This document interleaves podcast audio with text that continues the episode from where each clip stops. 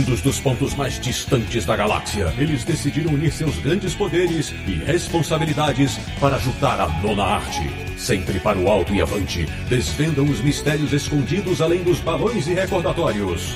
Portutatis, você queria um podcast sobre quadrinhos? Achou! Bem-vindo ao Confins do Universo.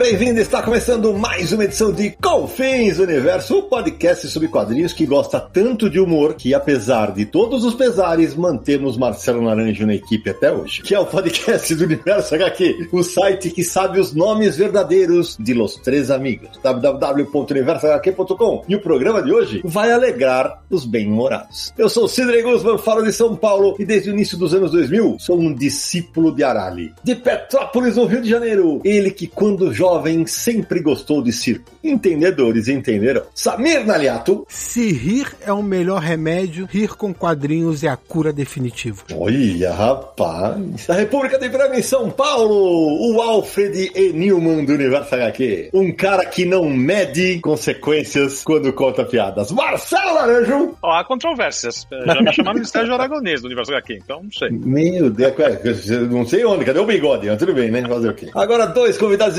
especialíssimos retornando ao Confis do Universo. O primeiro ela, de Santos, uma mulher que sabe o quanto uma bolota molengue feliz pode ser divertida. Dani Marino, querida, bem-vinda. Olá, tudo bem? Sim, esse é um dos meus quadrinhos favoritos, inclusive. Bora lá. E de Curitiba, no Paraná, um homem que come banana com chiclete. Ou seria o contrário? Rodrigo Escama, meu amigo. Dani Marino é minha garotinha ruiva. Ai, agora sim! Gente do céu! Momento ô, ô, Jeff, já bota o.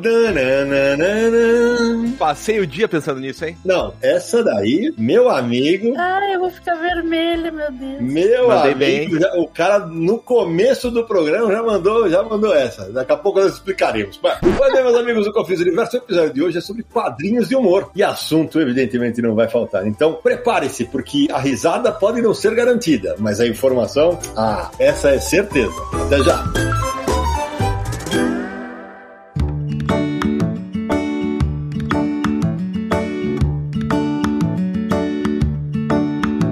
Querido Samir Naliato, antes de começarmos a falar de humor nos quadrinhos, aqueles contatos engraçados ou não, para quem quer apoiar o nosso trabalho na internet. Apoie o Confis Universo, Samir Naliato. Pois é, você não pode deixar de acessar nossa campanha lá no Catarse, rapidinho, ó, catarse.me barra Universo HQ. Conheça a nossa campanha lá no Catarse. Nos ajude a manter o podcast, manter o Universo HQ, que é graças a você, querido apoiador, que a gente mantém esses projetos aí no ar há tanto tempo, tantos anos, o Universo HQ quase chegando a 25 anos e o Confins do Universo quase chegando a 10. Então daqui a pouco a gente vai ter comemorações para fazer. E o Samir tá tão feliz que ele, ele, ele, vocês repararam que ele começou a apresentação dando risada, né? A voz dele tava rindo. Vocês prestaram atenção, né? Tudo bem. É, pô, é um programa de humor, poxa. A gente tem que levantar o astral desse programa. Afinal de contas, se não tiver piada do laranja hoje, nossa senhora. Corra lá, catarse.me barra universo HQ, concorra a sorteios, participe do grupo do Telegram, acompanhe gravações, tenha seu nome listado no site como agradecimento e o nome imortalizado aqui no programa, além de outras recompensas. Não deixe de nos apoiar. E quem serão os nomes imortalizados neste episódio, Samir Naliato? Fica aqui o nosso agradecimento a todos os apoiadores, obviamente, mas representando todos esses apoiadores, Alexandre Mendonça, Evandro Carvalho do HQ Encadernação Caseira, Brenner Matheus de Magalhães Vilar, Caio Leão e Cláudio Henrico Murgia. Obrigado, pessoal. Continue nos apoiando. É isso aí. E Samir Aliato, a palavra do nosso patrocinador.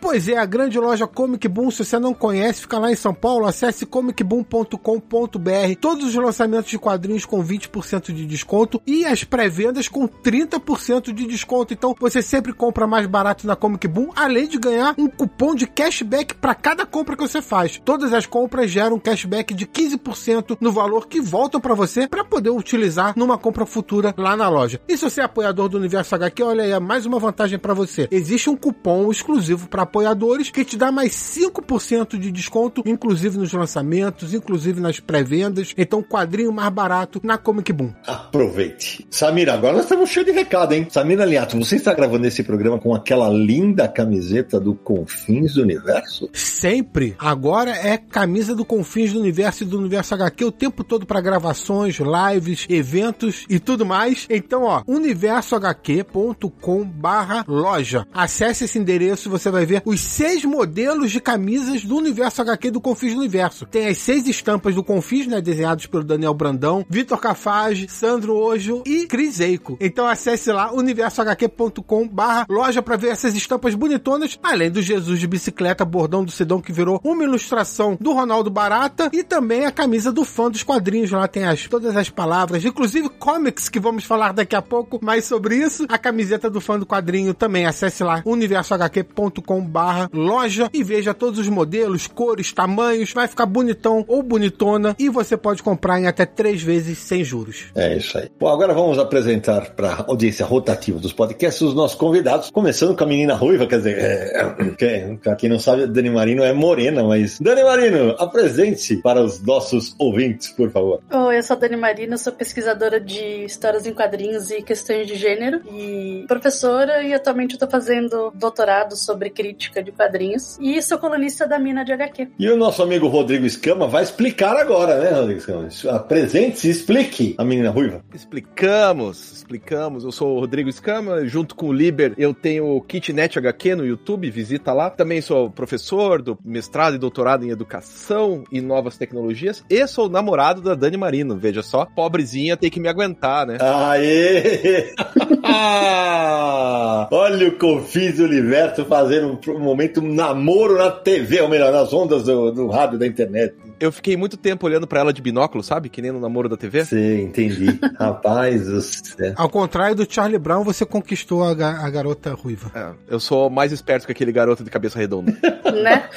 Ai, meu Deus, mas, mas o programa hoje promete, porque é o seguinte, Samir, já, você já, já deu uma, uma dica aí na, na abertura, né? Você falou comics, né? Porque o humor e os quadrinhos estão ligados desde a origem, praticamente, né? É, exatamente isso. Né? Os quadrinhos, desde lá da sua origem, sempre tem uma pegada grande de humor, principalmente por causa das tiras, né? As tiras de humor. Então, é, as primeiras formas de quadrinhos nas tiras, em jornais, já no final do século XIX, início do século XX, tinha uma pegada grande de humor também. Então, além disso, tinha charges, tinha caricaturas, tem cartoons. Então, tudo isso tem uma pegada muito forte de humor, mesmo quando é um material com uma crítica social ou uma crítica política, tá embutido muito humor dentro dele, né? Se você parar pra pensar, eu falei de comics, comics é como os quadrinhos são conhecidos nos Estados Unidos, tem as comics strips, que são as tiras de humor, e isso ficou tão forte que migrou pra revista, né? Então se chama comic book nos Estados A revista em quadrinhos dos Estados Unidos, eles chamam de comic books, que seria revista de humor, apesar de nem todo quadrinho ser de humor, mas porque comic, cômico, engraçado, né? Tem essa, essa conotação. Então ficou tão forte que nos Estados Unidos até virou sinônimo de quadrinhos. Não é à toa que depois, mais pra frente, tentam criar termos como graphic novel e outras pra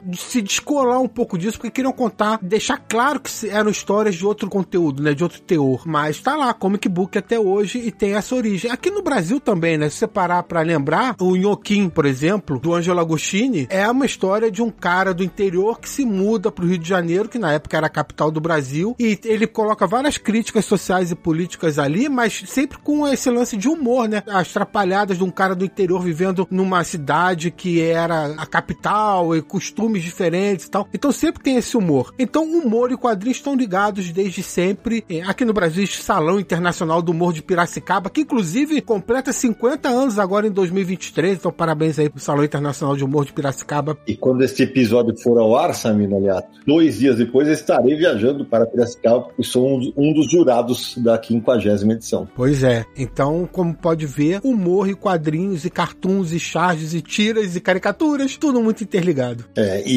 foi interessante você falar isso, Samir, porque o Samir ab- abordou agora há pouco as tiras, né? Então, já pra quem tá ouvindo, gente vamos dar o recorte que vai ter esse programa. A gente tem um programa especial sobre tiras, né? Então, a gente vai até passar, como o, o Escama já passou aí pelo Charlie Brown, o Charlie Brown também tem quadrinhos, né? Mas assim, tudo que for tira, a gente não vai abordar. Ah, mas e Turma da Mônica, Pato Donald, tudo que for quadrinho infantil, a gente também tem um programa especial sobre quadrinhos infantis. No- o nosso foco vai ser nas revistas mais de humor e, e para vários públicos, público adulto, público jovem, tem muitas que a gente, que a gente vai poder citar hoje aqui. É, e hoje o nosso amigo Marcelo Naranjo vai nadar de braçada, assim espera, porque o homem era um colecionador de revistas de humor daqueles. E deixa eu ter um comentário até pra fazer, que é o seguinte: a linha que separa as tiras dos, dos quadrinhos que nós vamos falar hoje é tão tênue que, especialmente na década de 70, editoras que eu me lembro, principalmente a RGE, editoras Saber, eles pegavam as tiras, né? Então a gente sabe que as tiras, a maioria tinha três quadros, e juntavam duas tiras por página da revista, então ficavam três linhas de dois quadros. E como as-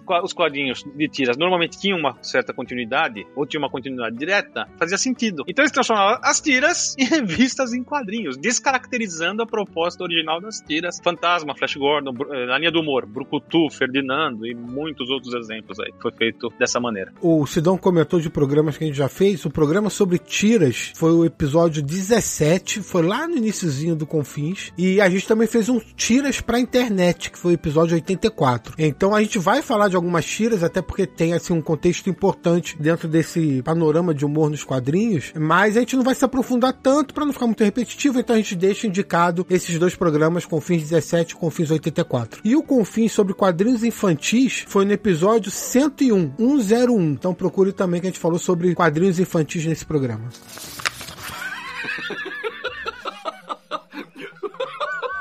como vai funcionar. Nós vamos ficar, cada um vai, sem ordem, nada, a gente vai, cada um vai puxando um, um quadrinho de humor e vamos conversando a respeito disso, e a gente vai trocando ideia, e aí vai, pode ser fora de época, pode ser qualquer gênero, e claro, quem vai começar é a minha querida Dani Maria. Nossa, eu, eu nem tinha pensado nos quadrinhos de, de humor, né? Porque a primeira coisa que a gente pensa é sempre nas tiras, né? Isso. Tiras, cartoon, charges, e daí agora eu tava puxando, assim. E quando você começa a puxar, daí vem um monte. E daí eu, eu me lembrei uma vez conversando com você, Sidão. Não vou falar qual quadrinho que é, mas como a questão do humor, principalmente quando a gente pensa em produções assim mais longas, é muito particular, né? Porque eu lembro de ter comentado sobre um quadrinho que eu tinha morrido de rir, assim, que eu tinha me mijado de tanto rir. Você falou, é, pra mim não, não teve essa, essa mesma pegada. E daí vai ter outra coisa que você vai ler e que você vai morrer de rir e que eu vou falar, nossa, não, não achei tão engraçado. Claro, mas com certeza, concordo muito. Mas, assim, dos que eu li recentemente, assim, que me arrancaram gargalhadas, né? Um foi Odeio Conto de Fadas, que eu li totalmente sem pretensão, é do Scott Young, né? E eu morri de rir. Sim, eu, eu acho um baita material, Dani. Nossa senhora. Nossa, e assim, visualmente também ele é muito colorido, ele, o, o desenho é muito legal. E eu me identifiquei demais, porque quando eu era. Pra quem assim não sabe, né? A, a premissa da história, a menina ela vai cair num, num mundo de conto de fadas e ela não consegue nunca sair de lá. Até que se passa, sei lá, 27 anos, ela nunca cresce, ela já tá de saco cheio, então ela mata. É, É pesado, né? Não é pra criança. é uma porradaria, né? Falando em português, claro, né? Cara, e a tradução ficou muito boa. Eu, eu- eu não, agora eu não lembro quem foi a tradução. É o Mário Barroso, é o Mário Barroso. Foi do Mário. Ficou muito, porque ele teve umas saídas, porque tem uns termos que ela usa, né, que são muito específicos, É. que são neologismos assim, em inglês mesmo, né, que eles criaram, ele conseguiu adaptar, ficou muito, muito boa a tradução. É, porque ela não pode falar para então é o que se foda, é- como é que, como é que é? Não, é que se Flufar, flufar, não é? Flufar. flufar, que se flufa, que se flufe. É que se fluff, é, acho que era uma coisa assim. E esse, e é- atenção ainda, né? Porque o número um tem um prefácio de quem? De quem? De quem? risadinha. Eu não a lembro. risadinha. A risadinha. É, fui eu. Marcelo Naranja. Acusando, acusando o golpe. Conta por que na hora que você foi chamado. Por quê? É. Eu não lembro por quê. Eu não lembro.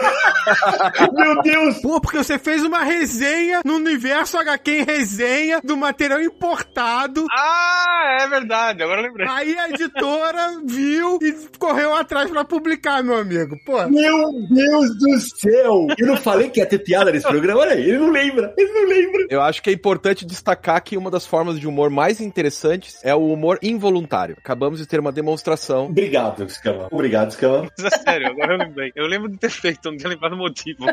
Meu Deus do céu. Ela é muito boa. Essa, essa é uma. Vou linkar a resenha também. E depois a gente pode ir falando de outras também, né? Que assim a gente vai rodando e Boa, boa, boa, boa. o pessoal vai trazendo. Mas fica aí a, a minha dica, porque não tem erro. Não- acho que é, é o tipo de coisa que não tem como não gostar, né? Porque é muito divertido. Mas não é pra criança. Não, de jeito nenhum. O Scott Young tá absolutamente inspirado, né? Porque é o material dele, então ele solta o traço, né, Nara? Nossa, ele é, ele é muito bom. né? Ele é muito bom. O traço é muito próprio. Inclusive, eu adoro quando ele faz aqueles desenhos dos heróis Marvel, que normalmente é capa alternativa. Né? E ele faz o Galactus, ele faz eh, vários personagens e fica. Infantilizados, né? Nossa, fica muito bom. O cara é daquele que você vê o traço e você fala, já sei, é do, é do Scott Young. Manda bem demais. Ô, Nara, sabe que na época da, que eu tava Wizard, né? No começo dos anos 2000, a gente chegou a publicar vários eh, pequenos heróis Marvel dele. E até hoje, e, e tem coletâneas lá fora. Até hoje eu não entendo porque a Panini não lançou isso aqui. Ah, as tirinhas. Hum. Coletânea de tiras deles. E, e o curioso é que a, a Panini publica aquele mundo mágico de Oz, que tem desenho dele, né? E é curioso, porque ali são vários volumes, acho que foram seis ou sete lançados. Você não disse que é a mesma pessoa, cara. É muito diferente. É, é. Então, é, ele não escreve esse do Oz, né? Esse, o roteiro desse do Oz é do Eric Shanower. Então tem uma pegada mais assim, tentando seguir mais a linha original do conto e tal, mas com desenho do Scott Young infantil e tal. E, e são dois contos de fadas, né? Quando ele vai pro trabalho realmente dele, que é esse, ele já chuta o pau da barraca, assim, ele faz uma coisa totalmente escrachada, né? Sim. Ô, Dani, acabei de lembrar, veio agora, acabei de lembrar uma hora que eu ri alto, que nem você falou com, com o Eu Odeio os Contos de Fadas. Quando a personagem principal ela é, é atacada lá dentro de um. Não lembro onde ela tava, por um, por um soldado. A personagem é a, é a Gert, né? É a Gert, é o nome da menina. É, Gert. A gente Trudes. Os, os soldadinhos cogumelos tem que prender ela e ela não tem como se defender, ela começa a comer os soldadinhos cogumelos. E aí ela fica É. muito. Daí ela dorme, né? Ela fica louca e dorme uns dias, Ela fica muito louca. meses, É. sei lá, muito tempo. É muito engraçado. É verdade. É porque você não tá esperando, assim, você não tá esperando isso, né? Os plot twists, as coisas que acontecem, fala, cara, ele, ele subverte totalmente os contos de fada. É. Ô, ô, Escama, mas foi ótimo o começo da Dani, porque eu queria justamente jogar isso, né? A gente tem vários quadrinhos de humor em que o humor, ele pode ter o gênero principal, mas ele sempre tem um gênero atrelado. Por exemplo, vai ter o aventura junto com o humor, vai ter ação junto com o humor, vai ter terror junto com o humor, né? E no I Hate Fairland, né? O Eu Odeio Conto de Fadas, tem isso, né? Porque, porra, tem- é sanguinário o negócio. O negócio é sanguinário. É violência pra caramba com humor, né? Mas a violência pode ser humorística, né? Exato. É só você lembrar no cinema, os três patetas, o que, que é? É um enfiando o dedo no olho do outro, né? É, a violência também é, é uma forma de humor. Mas eu queria lembrar um antes que eu esqueça, porque esse é sensacional. Eu sei que vocês já fizeram um confins sobre quadrinhos pra criança, mas tem um quadrinho que você lê isso que eu queria chamar a atenção. Quando você lê quando você é criança, é uma coisa. E ele é legal, ele é engraçado, ele é humor. Mas quando você fica adulto, ele fica muito melhor. Que é o Pateta Faz História, né? Da Disney, com aquele desenhista, o Hector Adolfo de Urtiaga. É verdade, verdade. Na hora que você começa a entender a, a lógica dos quadrinhos, todos os elementos que compõem o quadrinho, esse cara subverte de um jeito, e eu acho pra mim um dos melhores quadrinhos do mundo é o Pateta Faz História que esse cara faz. Porque não é só a história, mas o jeito que ele expressa os desenhos, assim, o balão, nenhum balão é, é certo, as vinhetas são todas distorcidas, é tudo um emaranhado de imagens. Aquilo eu lembro de ler quando eu era criança achei o máximo. Eu até tenho aqui de quando eu era criança. Aí você vai ler mais velho, eu li pra fazer artigo e tal. Bicho, é muito melhor. Ele consegue ser melhor quando você vai ficando mais velho, você consegue ver mais humor e mais técnica, né? Porque tem Sim. umas coisas. Por exemplo, eu fiz o meu doutorado sobre o Angeli, né? Sobre a chiclete com banana, como você comentou no começo. Cara, eu não consigo mais achar engraçado. É mesmo? Porque esgotou. Esgotou, pra mim esgotou. Olha que curioso. Tipo, não dá mais. Porque você fez uma, uma imersão, uma análise muito grande e isso ficou uma coisa muito técnica pra você. É, eu fiquei quatro anos naquele humor. Quatro anos vendo cada traço do Angeli, cada palavra que ele usava, até o momento que, putz, não é mais engraçado. É só uma. E assim, não tô dizendo que não é engraçado, hein? Aos ouvintes, vamos deixar claro. Pra mim, porque eu esgotei a- aquilo lá até não aguentar mais. Então, assim, vai fazer 10 anos que eu defendi meu doutorado, né? E eu, cara, eu não. Agora eu tô começando a achar engraçado de novo. É que você acabou vendo esse material por outro ângulo, né? Tem uma outra visão, uma visão, uma visão muito mais, é, sei lá, de estudioso, enfim. E isso acaba, essa, essa parte técnica acaba tirando a espontaneidade do humor. O humor é uma coisa espontânea, né? Então você tem um outro, uma outra visão. E tudo que você pensa, se você pensa demais, mais ele deixa de ser tão engraçado. Qualquer coisa, né? Você começa a olhar mais, olhar mais, ele acaba deixando de ser engraçado. Se você pô, faz um mergulho de quatro anos numa obra, no meu é só sobre chiclete com banana. Então eu tinha só 25 números e só os desenhos do Angeli. Eu tive que descartar a Laerte, o Glauco, né? Uhum. E, putz, eu não consigo mais achar engraçado. Espero conseguir. O Dahmer eu já consigo achar engraçado de novo, que foi meu mestrado em 2010 e até o,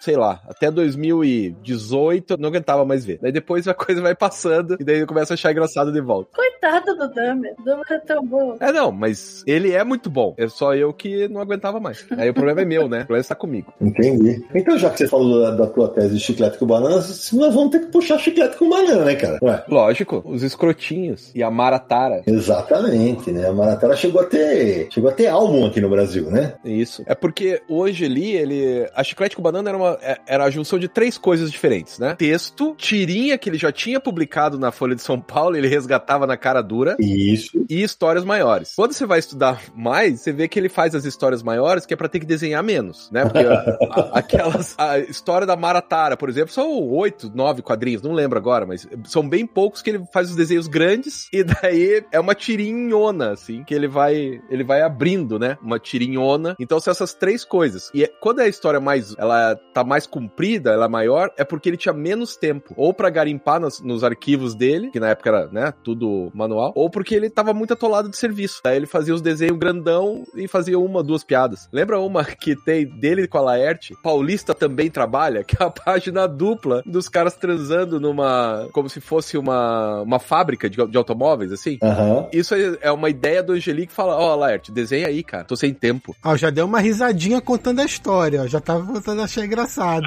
É, pois é, pensando bem, é divertido, continua sendo bom. É, é, é, é, tá vendo? Tá vendo? Nossa, ô, Rodrigo, só, só porque você falou, eu lembrei de uma do Angeli e eu ri involuntariamente aqui de lembrar. é, uma, é uma dupla, tem uma família gigante, aquela bagunça de família, tudo que você imagina. Aí a nona coloca o prato principal no meio da mesa, que você vê que é o almoço domingo, e é é uma bosta gigante. Aí o vô, o vô fala, fala assim: a bosta não vai dar pra todo mundo, e a, e a, e a nona, vovô sempre pessimista, sabe? Um negócio assim, né? É muito engraçado, meu. É, e, e, e pra quem tá ouvindo a gente que não conhece, é, ouvintes mais novos, tal, a Chiclete com Banana é publicada pela Circo e editada pelo já saudoso Toninho Mendes, né? E foi lançada em 85. E aí vem a informação, hein? Que o pessoal fala, imagina, impossível. Ela é lançada em 85 ali e ela vai até 95. Não, até 90. A chiclete com banana vai até 90. Ah, é verdade, você tem razão. Até 1990, é a número 24, exatamente. É que depois vai ter a. a- Daqui a pouco a gente fala da republicação, mas é o seguinte: chegou a vender 100 mil exemplares por mês essa revista. E custava o dobro do Tio Patinhas, o dobro do Tio Patinhas. Exatamente. E vendeu isso na época em que tínhamos Cavaleiro das Trevas saindo no Brasil, o Watchmen. eh, Você deve ter abordado isso, né, Escama, no teu doutorado. Sim. Não, eu fiz até a. Eu fiz a conversão do dinheiro pra real pra descobrir qual que era a disparidade e era o dobro do Tio Patinhas, que era a revista que mais vendia na época, né? Não era a Turma da Mônica na época, era a Disney. É. Né? A Disney era maior do que a Turma da Mônica nos anos 80. E tudo isso o cara tinha que pensar, porque a gente tava em época de hiperinflação. Pros ouvintes mais novos não, não conseguem imaginar o que é isso, porque eu, eu já dei aula pra alunos e eles não conseguem imaginar. Que assim, você comprava um arroz, sei lá, um saco de arroz hoje por um, e no final do dia ele tá 20, né? No final do mês ele tá 50. E daí a- o cara tinha que fazer todo. O Toninho tinha que fazer tudo. Quanto é que vai custar essa revista? Ah, vai custar 5 mil cruzeiros. E quando chegava no final do mês, talvez ela tivesse que ter custado 6 mil, porque ela já não pagava mais as contas. Foi assim que quebrou em 90, né? Com o plano Collor e tal. E vendia horrores, né? É isso mesmo. Vendeu pra caramba. E assim, uma, uma geração de quadrinistas do Brasil resolveu fazer quadrinho por causa dessa revista. É, eu vou citar um aqui, o Paulo Crumbin. O Paulo Crumbin, quando ele vai fazer Graphic MSP comigo, ele fala, mas eu não li, eu não fui um cara criado pela turma da Mônica, ao contrário da Cris aí. Eu fui com chiclete com banana. Falei, adorei, vai, ser uma, vai dar uma química espetacular. E disso aí veio, veio Los Três Amigos, que é, é o gibi da minha adolescência. Los Três Amigos, a edição que eu tenho aqui, bicho, ela tá grudada com fita isolante, de tão tosca que ela já tá, tá destruída. Tipo, foi é o gibi mais que eu me lembro de ir pra praia com meus amigos quando eu tinha 13, 14, 15 anos e lia e relia. A gente sabia decor todos os trechos da revista. Cada fala, a gente, né? A mulinha que valia mais. Uhum. Os Miguelitos. É, como te chamas? Miguelito, chamabas, capou. Eu sei decor até hoje.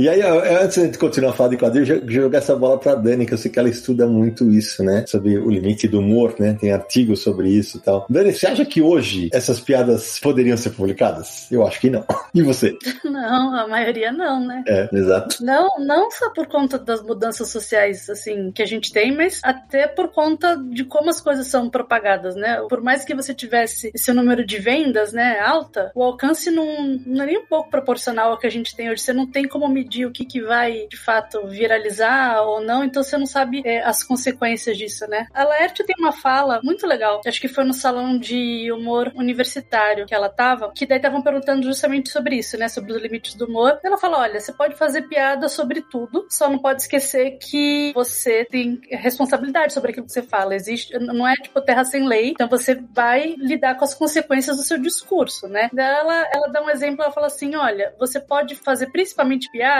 você não vai fazer piada tipo com minorias, essas coisas assim, ou por exemplo com o cristão, mas você pode fazer piada tipo com a igreja, porque é uma instituição, ela não vai se ofender. Então você tem meios de continuar fazendo humor sem que necessariamente você precise atacar pessoas. E a prova disso tá aí, né? O, o próprio Dahmer, Sim. que é genial também. Laerte é genial e tem esse título, não, não é à toa. Então, a, a maior parte das piadas anos 80 ali não tem, não teria como funcionar hoje, né? Não teria. Não, concordo com a Dani. Concordo demais com a Dani. Como os trapalhões do Eli Barbosa, né? Sim. Aquele trapalhões não existe mais como ser feito. É isso. E eu tava vendo aqui no Guia dos Quadrinhos, Escama, a Chiclete com Banana teve, vou pela ordem, a própria Circo lançou em 95 The Best of Chiclete com Banana 10 anos, três números. Depois teve, eles tiveram é, Chiclete com Banana Especial, cinco números de 87 a 90, que eram as séries, né? Aí depois a Devir, de 2007 a 2010, lança 10 volumes de antologia Chiclete com Banana. E que eu pensei que fosse vender para cacete.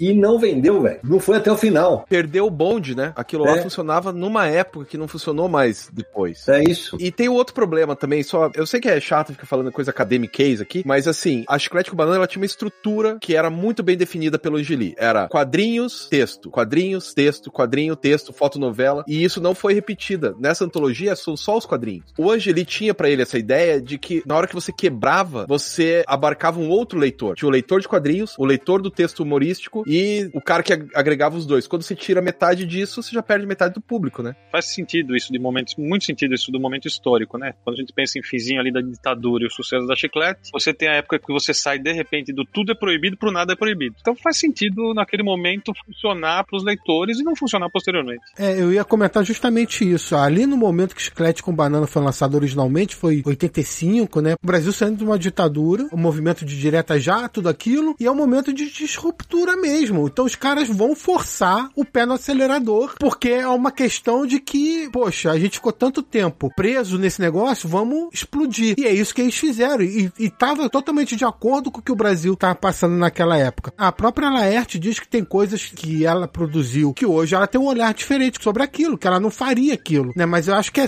é realmente contextos das publicações. Inclusive, vocês estão falando aí sobre a antologia Chiclete com Banana, que a pessoa quer vender muito e não vendeu tanto e tal. Também foi publicado como revistas, não, não é de grampo. 60 páginas, alguma coisa do tipo. Eu acho que esse material é para ser uma antologia de livro mesmo, né? Reunir livros que o mercado hoje pede mais esse tipo de publicação para esse tipo de material, que é de um resgate histórico, de manter ele para um público, assim, propagar né, o, o material atualmente, mas é não uma revista de grampo. Isso não vai vender mesmo. Teve até uma tentativa em 2014, a SESI lançou o Humor Paulistano, a experiência da Circo Editorial, mas não era, não juntava tudo, tal, né? É, tinha muito quadrinho, muito quadrinho, né? Eram mais de 400 páginas. Mas tem a Noite dos Palhaços Mortos. A Noite dos Palhaços. Caramba, esqueci agora. Mudos, né? Mudos. Mudos, isso. Ele já tá matando os palhaços, né? Pobres palhaços. Também teve a publicação de Piratas do Tietê nesse formato que eu tô falando, de capa dura, da Devir, né? Então. Samir já tá querendo matar a minha indicação aqui, vai. Tudo bem, vai, deixa pra. Não, é que a gente tá falando de várias coisas, mas vamos, vamos falando deles. Não tem problema, não. A gente tá falando de perfil de publicação. Eu queria muito que tanto Piratas do Tietê quanto Chiclete com Banana fossem republicados nesse formato de antologia. E Então vai lá, Naranja, vai, Naranja, se consagra, vai. Se consagra. o momento Milton Leite. Se consagra. Então, é, é pra indicar quadrinho ou é pra contar piada? Eu não sei o que, que ele quer que eu faça. Não, você que sabe, você pode fazer hoje o programa tem a tua cara. Você pode indicar quadrinho contando piada, você que vai mandar, velho. Mas eu, eu preciso estar, embora a fonte seja tiras, teve muito quadrinho produzido no Brasil, que é o Recruta Zero do Morto Walker. Ah, não. Eu tava aqui anotado. Toma, toma, bem-vindo. Ô, Naranjo.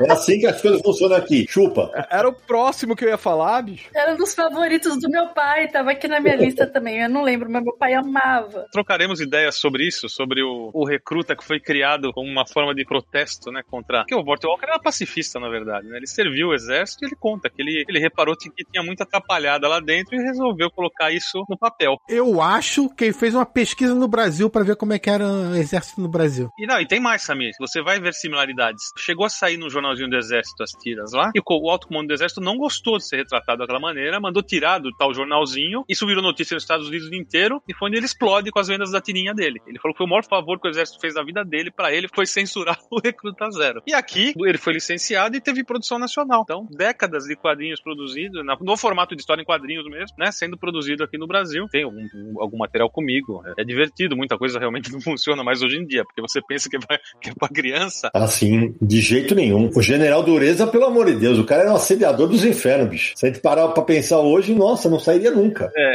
é, exato, entre outros problemas. Mas a visão era diferente, pensava-se de maneira diferente e fez sucesso. Tanto que, como a Dani falou, né, o, o, o que o pai dela adorava, fazia muito sucesso, né, por décadas, vendia muito. E você não consegue comprar hoje em dia. É caríssimo quando você acha. Sim, e, e- e não sai mais também, né? A, a Mitos lançou dois álbuns aí com coletâneas das tiras, mas acho que está fadado ao saudosismo mesmo. Mas é que esse da RGE, acho que isso não tem lugar nenhum, né? Não. Porque onde que estão esses arquivos? Na Globo, provavelmente, que era a RGE. Tinha que lançar esses aí. E esses, acho que já era. E uma dessas histórias, Escama, é uma sátira ao Cavaleiro das Trevas, né, Naranja? Nossa, essa é genial. É genial isso. É quando ele volta a sair, não mais pela RGE, quando ele- a RGE virou Globo, né? Então a numeração é zerada e logo de cara, eu, eu não sei se é no Recruta 01 ou se é no Almanac do 01, sai a história do Cavaleiro com desenho do Frank Milho, né?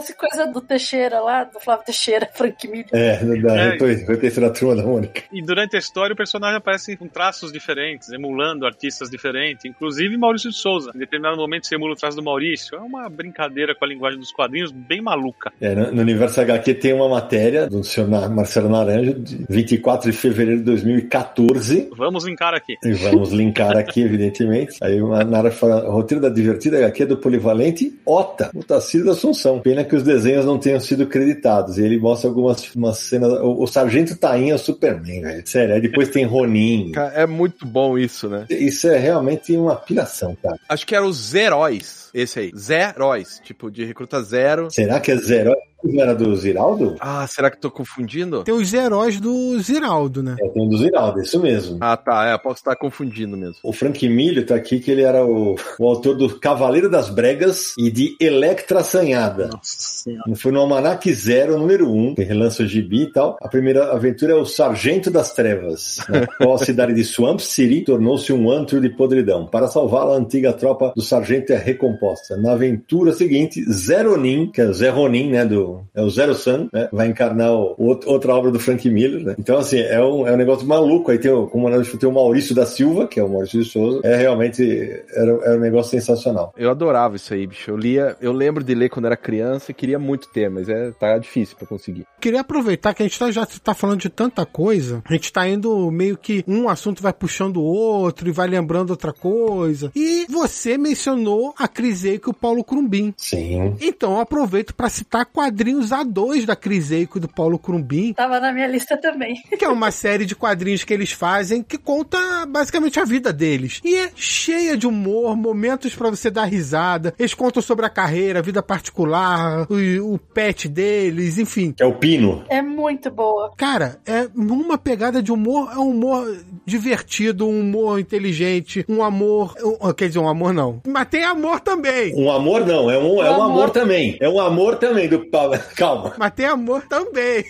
e é um humor que você lê te deixa leve, sabe? De estar tá acompanhando a vida deles. Samir, eu já falei isso pra Cris. Acho que a, a, última vez que eu chorei de rir lendo um quadrinho foi num Quadrinhos A2, aquela, uma história em que ela segura um peido, cara. Ah, você. Essa daí é maravilhosa também. Meu Deus do céu, o cara tá querendo vender alguma coisa e ela, e ela quer peidar, velho.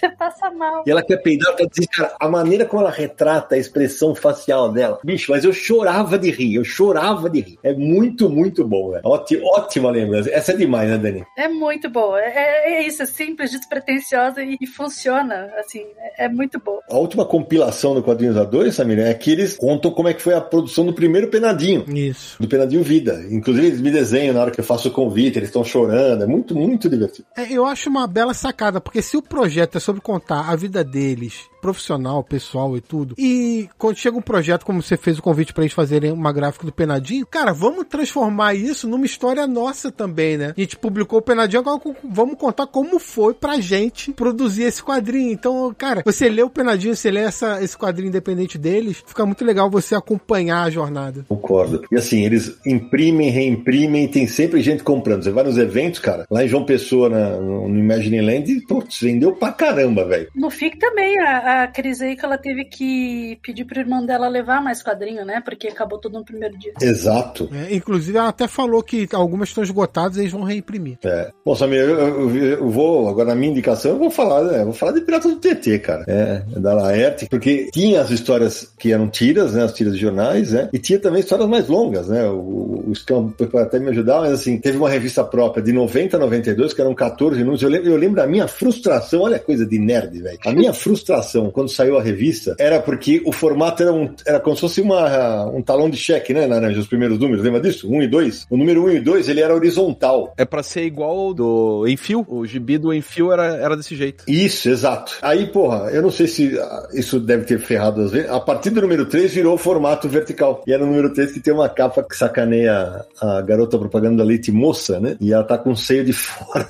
Isso. Mas nunca, mas nunca aconteceria isso. Né? Mas nunca hoje rolaria. Mas, assim, eu era louco por aquelas aventuras, porque a Laerte fez uma HQ que era de humor com aventura, se passando no principal rio poluído de São Paulo, né? Era uma loucura. Porque, é claro, todo mundo vai lembrar do famoso segredo do morcego, né? E não só, tem os piratas enfrentando o fantasma, o espírito que anda. É. Essa história ficou boa demais. E eles encontram também Fernando Pessoa. E assim, saíram 14 números primeiro, depois teve uma segunda edição tal, em 96 só saiu dois números. E tem uma saga, o Samir falou de, de lançar a compilação, a Devir e a Barra Jacaranda, né, que era, era parceria com o Toninho Mendes, lançou em três volumes em 2007 e 2008. É, são três livros de capa dura que esse daqui não, não sai daqui de jeito nenhum. Eu de verdade não sei se estão todas as HQs ali, mas são três álbuns bem bacanas. E, cara, isso aqui tá quase completando 20 anos. Isso aqui tem que voltar pro mercado, gente. Eu sei que, imagino que hoje a Laerte tenha alguma resistência em relação ao material, mas isso aqui é um tesouro do quadrinho brasileiro, cara, que eu, eu sou alucinado por essa fase. Eu concordo totalmente e esse material da Devir com a Jacaranda começou a ser publicado em 2007. Então, cara, é um material que, assim, tá esgotado. Você só encontra se alguém vendeu uma edição usada, enfim. Mas, pô, isso tinha que estar tá no mercado. Esse, negócio, esse, esse, material não pode sair do mercado, pô. Mas aquelas edições da Devir, elas são mais antigas ou mais novas? Quero que saia em três volumes. Não, não é, essa daí é da Devir, a última, 2007 e 2008. É, pô, faz tempo, hein? Muito tempo. E chegou a ter uma, uma edição por uma, uma editora chamada Ensaio. Foi um número só. Chamava Piratas do Tietê e Outras Barbaridades. Teve aí, mas aí em tira, né? Teve Pocket da LPM. Esse é um material. E também naquele livro Humor Paulistano também tem Piratas do Tietê. É realmente um material, putz, de primeiríssimo nível, cara. Eu não tinha complementado porque eu tava pensando aqui na minha relação com chiclete com banana. Eu sou bem mais nova, né? Então, assim, eu não tinha, hum. não tinha essa relação tão próxima. gente de velho. Mentira. Mas é, mas eu não. Essa fase, assim, tipo, anos né, 80 e 90, eu não. O que eu li era quadrinho, outro tipo de quadrinho, né? Quando eu era pequena era outras coisas, né? Era tipo Moranguinho, Turma da Mônica e tal. E depois eu só fui retomar, voltar a ler quadrinhos, já era tipo adolescente, mas daí era tipo X-Men X-Men e Sandman, né? Então eu não tive. Eu fui aprender, fui sacar mais sobre esse tipo de humor estudando, né? Que daí vai conhecer Chiclete com Banana e Pasquim, daí a, a minha relação não é tão emocional, né? Mas daí é legal porque você vê que, além do humor ser muito particular, ele também é muito contextual, né? Que a gente tá reforçando bastante isso, de que várias coisas é, faziam sentido naquela época e faziam justamente por isso. Você tem que entender o contexto para saber por que que aquilo fazia sentido, por que que porno chanchada fazia sentido, por que que aquilo lá faz sentido naquele contexto e não faria hoje. Então você tem que ter uma noção, né? Você tem que ter algum, algum repertório. Mas daí eu lembrei também da você mencionando, né, no começo a Sarah Anderson, que realmente é, é sensacional e apesar de tava discutindo se era tirinha ou se ou se não, mas as tirinhas, elas na verdade, é, elas se complementam, né? Elas têm uma, uma sequência, uma espécie de ordem. Sim, são quase piadas de uma página, seriam quase tabloides. É, então, eu acho que vale muito Sarah Anderson. É, então, é, é demais. Assim, não, você ri, assim, uma. é, Ela, não- ela não perde o ritmo, né? Você consegue ficar rindo, tipo, seguidamente. Você não começa a rir, depois você fica um tempão sem rir. Você não para de rir com os quadrinhos dela. Mas daí também lembrei das, das nossas, né? Tipo, Corin Stein, da Cora Ottoni. Sim, ótimo. Que é muito divertida. A Cora tem. é, principalmente quando ela desenha ela velhinha, de fralda, cara. É muito engraçado. Cora manda muito bem. A Germana, né? Humana Viana. que, tipo, tudo que ela faz, ela, ela tem essa relação com humor muito forte, né? Lizzie Bordello é, é super engraçada e tal, mas eu lembro de um quadrinho que também é tirinho, mas também é uma sequência, assim, que eu não conhecia e eu lembro que era um... Alguém me... A, quem foi? A Giovanna, a Giovanna Held falou pra mim Já teve aqui conosco, é. Pois é, num evento da Comics, eu acho, Fast Comics. Ela falou assim pra mim, ai, ela tava toda emocionada sempre que ela ia comprar navio dragão, que ela não tinha ainda, da Rebeca Prada, e a Rebeca tava no evento, ela tava assim super emocionada. Eu falei, gente, como assim, né? Não, não conheço esse quadrinho. Ela, como você não conhece? É, é maravilhoso, não sei o quê. E daí, na hora que eu comecei a ler, eu me apaixonei, assim, instantaneamente pela Leaf. Eu me identifiquei muito com ela, com esse humor ácido que ela tem, né? É bem legal. É, ela, ela é uma pequena viking invocada pra cacete, doida pra usar o machado, né? É, é muito legal. É, tem um cachorro que se chama Carne. e ela tem umas respostas, assim, pra aquele molequinho que fica atentando ela, assim, que parece muito com muita resposta que eu já dei, sabe? O menino fala com ela, assim, daí ela fica pensando em escalpelar o rapaz, as coisas assim. Muito bom. Ela é terrível, mas é muito bom, muito bom.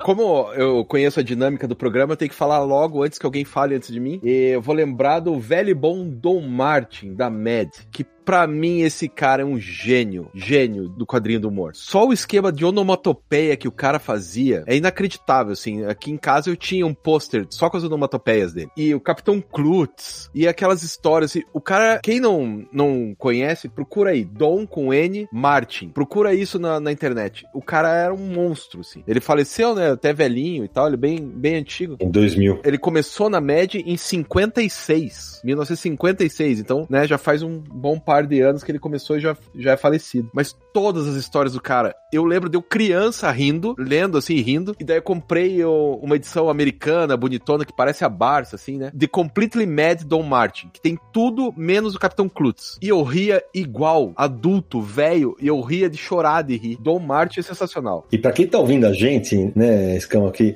talvez um. Ah, tá no carro, não sei o quê. Se você já leu a média alguma vez, o desenho do Dom Martin é aquele que tem. o- os personagens têm um nariz bem batatudo e um queixo enorme, gigante. O, o rosto é bem longilíneo. E o desenho dele já é engraçado. E que o pé vira, o pé das pessoas dobra pra baixo. É genial. Exatamente. O cara, esse era gênio mesmo, né? Realmente, esse é gênio dos quadrinhos, craque dos quadrinhos. Nossa senhora. E assim, Laerte, Angeli, Glauco beberam bastante nessa fonte também. Puh, verdade, é verdade. Né? O- A expressão gráfica do Dom Martin é uma coisa sensacional, né? Concordo muito. Vamos falar de mangá. É lógico, né? Tem que puxar a sardinha. Agora ele é otaku, Dani. É, ele é otaku. Amigo da Samela. É isso, Samuel Hidalgo e Marcelo Naranja, os otakus. Eu puxar sardinha e falar de dois títulos da JBC, eu faria isso? Faria. faria porque tem um tema em comum, que são o quê? Gatos. Olha que curioso isso. Que é Chi, né? Que é uma, uma série regular. Chi's Sweet Home, da mangaka Kanata Konami. É uma pegada mais infantil, mas eu estava ah, duas semanas atrás com o número 8, com, não, mais, com um mês atrás, com o número 8 em mãos. E eu, eu comecei a dar risada, porque a história de um gatinho, né? Que ele convive em família e eventualmente ele sai pra passear. Ele faz amizade com um outro gatinho que é um gatinho de rua, vamos dizer assim, e vai descobrindo o mundo como uma criança, sabe? Aos poucos. E a parte que me fez rir, um cachorro cachorro escapa da coleira do dono e vem em direção a eles. E o, o gatinho de rua fala: foge, foge, pule na árvore. E pula na árvore. Ele toma impulso e dá um pulão na árvore. E a, a câmera, assim, o, a, o, no olhar do, do desenhista, o, é um close, né? Ele grudado com as patinhas na árvore, né? De lado, e pensando assim: consegui. Aí a câmera abre, ele pulou exatamente na altura do cão. Então o cão tá no cangote dele, cheirando ele e abanando o rabo. E aí eu comecei a rir, porque a cena é muito engraçada. É um humor muito, muito gostoso. É focado mais em crianças, mas pra família inteira. E já saindo do que seria pra crianças, a gente vai pro Junjito, o famoso Junjito, que é o Diário dos Gatos. O Jorgito, o famoso Jorgito. O Jorgito, o Jorgito. Que já é uma pegada diferente para quem conhece o autor, porque ele conta do cotidiano dele com os gatos, só que tudo ele transforma em algo exagerado, né? Tudo que acontece ele coloca aquela expressão da família, sabe? Aqueles olhos pulando de medo, de susto. E não, não era pra tanto. Tá na minha pilha aqui, agora eu, eu, eu tava assim, será que é? Eu achava que era terror, eu vou, agora eu vou ver. Não, esse material é porque o Junji Ito é conhecido pelos mangás de terror. É isso aí. Só que nesse ele brinca com terror, mas com um toque de humor. É porque ele tem medo de um dos gatos, porque as manchas do gato formam uma caveira, uma coisa assim. E aí ele tem medo do gato, mas ele coloca isso em situações de humor do cotidiano dele. Entendi. Mas sabe que na minha lista eu tinha colocado como humor a Creepy. Pra mim é humor aquilo lá, não é terror. Também. Olha, é, aí você tá. É. Vocês sabem que existe o gênero terrir, né? Opa! Tem, existe. Inclusive, esse mangá do Junji Ito que o Naranjo comentou, a primeira vez que eu ouvi falar dele foi no Confins do Universo. Foi no Confins do Universo que a Petra Leão participou, que a gente fala sobre pet. E ela falou desse mangá, foi quando eu conheci. Aí depois a JBC publicou. Ah, é a cara dela. Esse Confins do Universo é uma biblioteca, hein, rapaz? Vou te falar, hein? Pô, é, é, não é mole não. Então, aproveitando que eu dei o pontapé, a gente pode falar um pouquinho sobre mangás aí. Ah, então tá, então, eu, Samir, eu vou passar na tua frente agora porque eu vou usar a minha abertura, porque, cara, eu tive a, a felicidade de, de ser o editor junto ao Cassius Medawar quando saiu o Dr. Slump no Brasil, do Akira Toriyama, né? E, cara, a gente, um dos meus traumas era ter, eu, ter, eu sair da Conrad antes de terminar e a Conrad não terminou, né? Cancelou. Mas a Panini lançou inteirinho. Cara, a Arali, que é uma pequena android, né? Ela é muito engraçada, mas ela é muito, muito engraçada. Eu lembro que a gente fazia um esquema, o Cassius, quando vinha a tradução da Drixada, um de nós fazia primeiro a. Por exemplo, no primeiro número fazia ele a adaptação, no outro fazia eu. Cada um ia fazendo. E a gente começava a fazer a adaptação e rindo pra caramba, entrava um de frente pro outro. Aí ficava, oh, porra, cacete, quer parar de rir? Pô, eu agora eu fico curioso que eu quero saber o que tá acontecendo, né?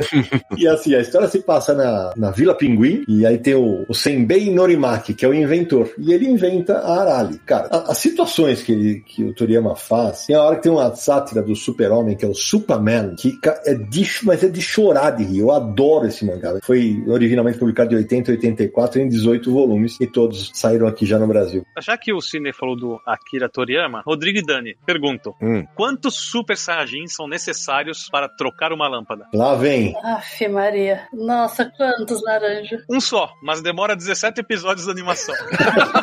Faz sentido. Faz todo sentido. E, e 17 na animação e umas 22 edições do mangá, né, Naranja? é por aí. É capaz, é capaz. E foi bom você falar disso, Naranja, porque assim, ok, quando viram Super Saiyajins e tal, Dragon Ball parece um título mais de aventura. Mas, cara, o começo de Dragon Ball tem muito de humor. Muito. Ah, é por humor. Pra mim é melhor fase. Ele criar. Exato, e assim, e um humor que também hoje é bem politicamente incorreto, porque, por exemplo, o Mestre Kami lá botava a mão no peito da Buma. Era um negócio meio taradex, né? Assim, hoje não, hoje não rola mais. Né? Hoje você ia levar, ia levar outra letada, mas o quadrinho tinha muito, muito de humor. Aí depois vai pegando aquela vibe de aventura e quando vai crescendo e muda tudo, né? É, vocês estão falando de mangá, o Rodrigo ganhou um mangá que é engraçado, que tá fazendo bastante sucesso, que é o Spy vs Family, né? Não, mas eu, eu ganhei em japonês, né? Que meu pai me trouxe do Japão e eu não sei ler japonês. Ah, então você não vai rir. Ah. É, não, não, não vou rir. Meu pai foi pro Japão e trouxe em japonês. É, vai ter que, vai ter que comprar o nacional, né, porra? É muito engraçadinho. É, e é- ele é bem menorzinho. Achei muito in- interessante isso, porque ele é bem menor. Nem sei como é que dá pra ler aquilo. Bom, é jovem, né? Não tem mais de 45 e consegue ler ainda. É, tá vendo? É isso. É isso. E você sabe que eu, eu, eu fui roteirista, né, de um mangazinho. É tiras, mas, mas foi vendido como mangá, né? Que é cômico também, que eu escrevi com a Carol Pimentel. Olha aí, fala aí o nome. Eu sempre esqueço que eu fiz isso. É Lia Harumi Sem Limites. Ele pega várias situações situações que nós, né, mulheres no meio geek passamos assim ao longo da vida, desde a infância da personagem, que é a Lia Harumi, que também é o nome da desenhista, até a terceira idade, assim. Daí ela passando com a filha e com a neta, né? E daí tem situações assim que a gente colocou de forma meio cômica, coisas que não deveriam ser engraçadas, mas a gente deu uma pegada mais engraçadinha, entendeu? Que saiu pelo script, né, Dani? É, saiu pelo script. Eu recomendo. Isso que vocês estão conversando é aquilo que o Sidão já mencionou antes, né? Você pega e coloca humor e misturando com diferentes gêneros. Isso. Então, por exemplo, One Piece também tem muito humor em One Piece e é um, um mangá de aventura, né? Sim, sim, to- total. Então, um, do início ao fim, é, One Piece tem muito humor ali no meio. E você pode levar isso pra outros quadrinhos. Super-heróis, a Liga da Justiça Cômica, que a gente até usa esse apelido cômico, porque eles colocaram humor ali com aqueles personagens secundários que formaram uma Liga da Justiça na década de 80. Então, é, tem uma pegada muito forte de humor. A Miss Marvel também, né? Sim, vários quadrinhos de super-heróis têm isso. Você vai adiantando nos anos. eu tô- Eu falei da Liga da Justiça porque foi uma quebra naquela época, né? Porque a Liga da Justiça você esperava os principais heróis, aqueles histórias heróicas contra vilão e tal. E chega um quadrinho de humor. E veio logo depois o Cavaleiro das Trevas e do Watchmen. E assim, por mais que seja aventura, o Besouro Azul, em nenhum momento, eu tenho todas as histórias aqui. Nenhum, nenhum, zero, nenhum momento ele ajuda em nada. ele é apenas um personagem cômico. Sério, eu li todas as histórias. Em nenhuma história ele faz nada. Isso é a escada. Ele é só o alívio cômico. Aliás, nem é alívio cômico. Ele é. Bom, eu, eu como eu sou o cara que não dá risada em filme de super-herói também, então vocês devem achar. Agora todo mundo sabe por que, que eu acho essa a liguinha tão. Foi, pra mim, não pega nada. Foi bom você ter mencionado isso, eu vou falar disso. Mas foi nessas histórias que nasceu a parceria Besouro Azul Gladiador Dourado. Que não servia pra nada, né? E uma bela bosta, eu ia falar que é uma bela bosta, mas tudo bem. O Gladiador Dourado ajudou uma vez. Não serve pra nada a não ser fazer humor. É isso aí. É. É isso. É essa que era pegada deles, né? Então vocês não estão nem um pouco animados com o filme. Que filme. Do besouro. Não, mas aí do Besouro Azul não vai ter o Gladiador Dourado. É verdade. E nem é o mesmo Besouro Azul, é outro Besouro Azul. É, é o outro. Mas, se bem que ele deve aparecer, enfim. é, o uniforme apareceu num trailer. Mas é, vem dessa época, né? Esse humor. E isso que o Sidão falou de quem não, não acha engraçado e tal. Isso é uma coisa curiosa. Eu vou falar da minha experiência, tá? Não sei com vocês. Pra mim, duas coisas muito difíceis: ler quadrinho de humor e dar risada, e ler quadrinho de terror e sentir medo. Boa. Não consigo. Mas assim, mas isso não significa que eu ache os quadrinhos ruins ou que eles não estejam cumprindo o seu propósito. Porque tem histórias de terror que eu adoro, tem histórias de humor que eu adoro, mas que eu não gargalho. Sim, sim. Sabe? Não dou aquela, não dou aquela gargalhada e tal. É que você acha engraçado, mas não morre de rir. Ente- Entendi. É, eu acho legal, acho, acho até engraçado, mas não é pra dar risada, assim, né? Poucas coisas me fazem dar risada. Mas isso não significa que eu não gosto. Mas eu acho que isso é muito de pessoa pra pessoa. Mas o Sidão é assim também, né? O Sidão também é assim, é difícil fazer, assim, ele rir. Eu sou. Eu também.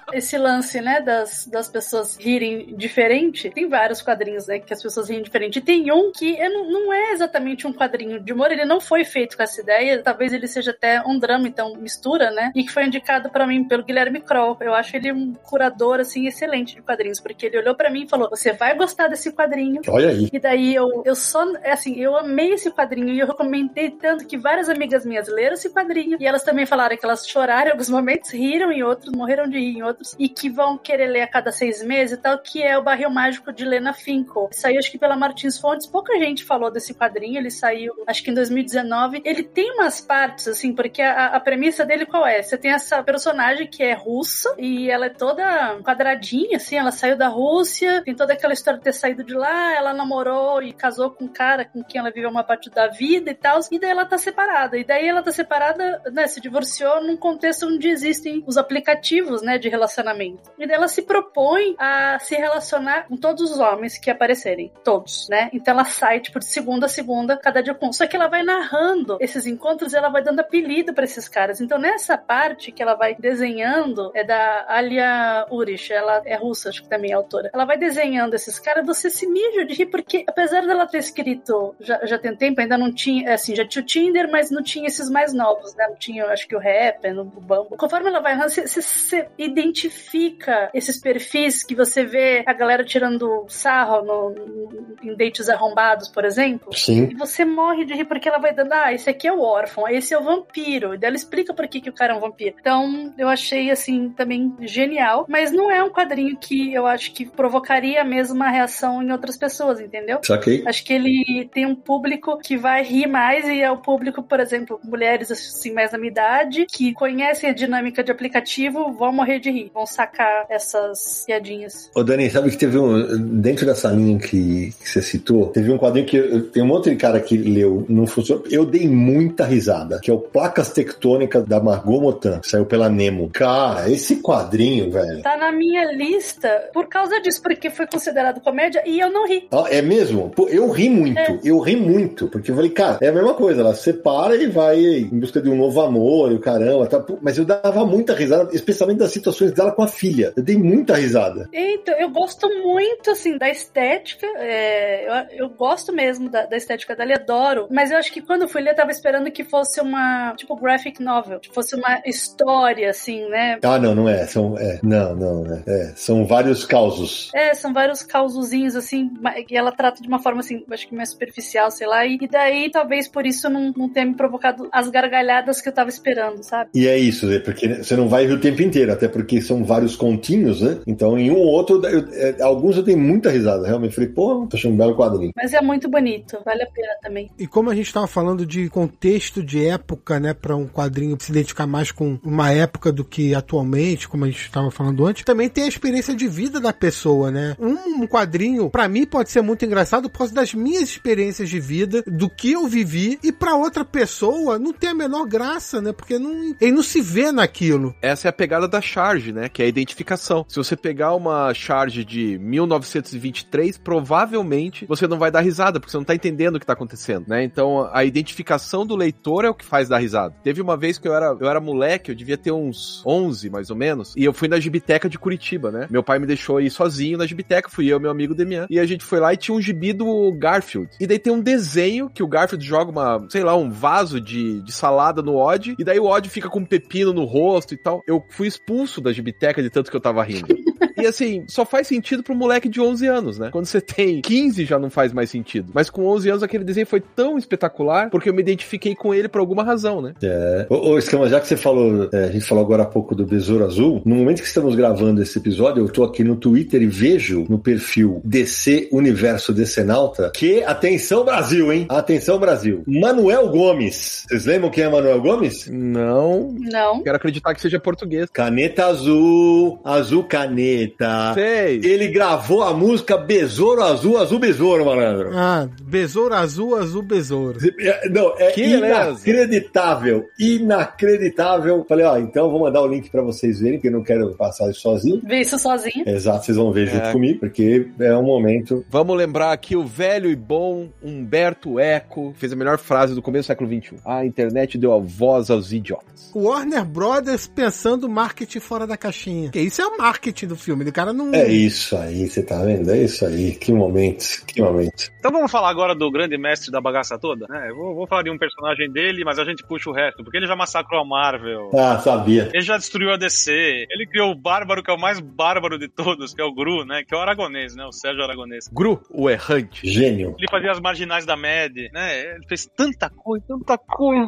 Explica o que eram as marginais da média, Bunara, pra quem não sabe o que era. A revista MED, mais antiga, né? Da editora, principalmente na época da VEC, mas teve na Record também. É, por muitos anos ele ficou fazendo isso. Nos cantinhos, cantinho da publicação, num, num cantinho embaixo, um cantinho em cima, num, O cantinho da página. pequenino da página, uma lateral pequenininha, ele fazia piadinha, cartoons de, de- com piadas únicas, sabe? E bem pequenininho. Às vezes, às vezes até fica ruim de entender, precisa de uma linha de aumento. Por isso que eram as marginais da média, eram sempre nos cantinhos que sobrava. A ideia era essa, né? Sobrou um cantinho aqui, vou fazer um- uma piadinha gráfica aqui. O que eu acho legal do Aragonês é que ele usa um outro tipo de humor que a gente não mencionou mencionou até agora, que é a sátira, a paródia. O Gru é uma paródia do Conan, mas quando o, o, o Naranjo citou aí Destrói a DC, Massacra a Marvel, ele faz paródia dos super-heróis e as histórias desses universos, né? Então ele brinca muito com isso. Eu não dei gargalhadas em nenhuma delas, mas eu achava, mas eu achei as duas as HQs todas engraçadas, como eu achava o Gru, mesmo sem dar gargalhadas. É muito louco, né? Eu gosto muito do Aragonês, eu gosto muito de Gru, eu gosto muito de Destrói a DC, Massacra a Marvel. Ainda tem edição que ele esmaga Star Wars, tem aquele Dia de los Muertos e tem um outro, uma minissérie chamada Fanboy. Quem publicou no Brasil foi a Brainstorm, se eu não me engano, que ele brinca também com os negócios da DC, os, as eras da DC, e, né, o leitor da DC, o fanboy no caso. Cara, eu me amarro nessas brincadeiras, nessas paródias e sátiras que ele faz. E ele é, é natural da Espanha, né? Mas fez carreira no México, nos Estados Unidos e tal. Já teve, inclusive, no Brasil, no Salão de Piracicaba. Cara, eu achei um gigante.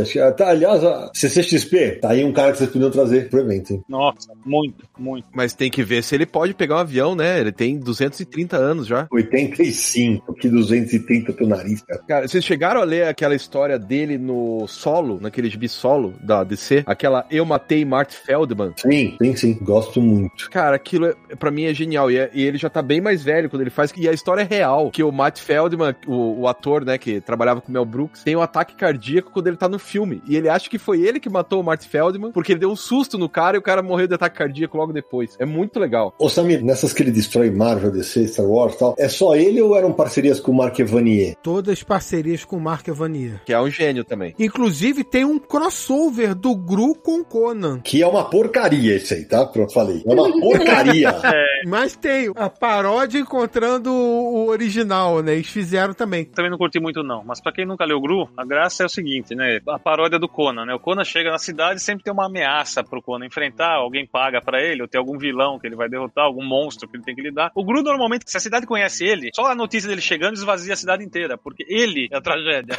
Ele vai fazer alguma coisa pra salvar a cidade que ele vai, ele vai destruir a cidade inteira. Não tem jeito, né? Ele é a calamidade pública. A graça acaba sendo essa. Eu acho que o único ruim é um que saiu agora, aquele Gru Inimigos, que era em três volumes e só saiu dois, que é bem fraquinho. Nossa, nem sei qual é. Saiu pela Mitos. Saiu pela Mitos esse? Ah, Gru Amigos e Inimigos. Saiu um, e- parte 1 e 2 em. E devia ser três, né? Porque não acaba. Caraca, o número 1, peraí, o número 1 saiu em 2016, o número 2 saiu em março de 2018? E depois nunca, não saiu o terceiro. Aí você fica esperando o final da história e não tem. Ô, louco. Bom, se tem, eu não achei pra vender. Talvez tenha, eu não achei. Aí, ó, eu tô vendo aqui no Guia dos Quadrinhos, também saiu, Gru chegou a sair pela Pandora Books e pela Abril, ali no final dos anos 80, 88 exa- especificamente, ele ganha uma revista mensal, né? Não, min- minto. Primeiro ele sai, se eu não, não, me ajuda aí, ele teve uma minissérie, ele teve uma graphic novel, né? Primeiro é o graphic novel, a morte de Gru. Primeiro a graphic novel, é isso mesmo. É, depois ele ganha uma minissérie, e depois, se eu não me engano, ele vai ter uma revista mensal. Teve, teve. teve. Aqui, acho, é isso mesmo, Gru Errante, que foram 27 números, cara. É, a graphic novel que você fala foi naquela série graphic novel da Abril. Que é a morte de Gru, não é? O nome dela. É isso. E eu lembro que eu falei, eu- na época eu não conhecia o personagem, quando saiu eu falei, ah, cara, quem é esse cara que tá morrendo? Né?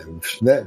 Nem sei quem ele é, que ele tá morrendo é notícia, né? É, O grande parceiro do Gru é o Ruferto, que é o cachorro dele. Exatamente. Cara, vocês lembram daquela que o Ruf- ele acha que ele comeu o Ruferto?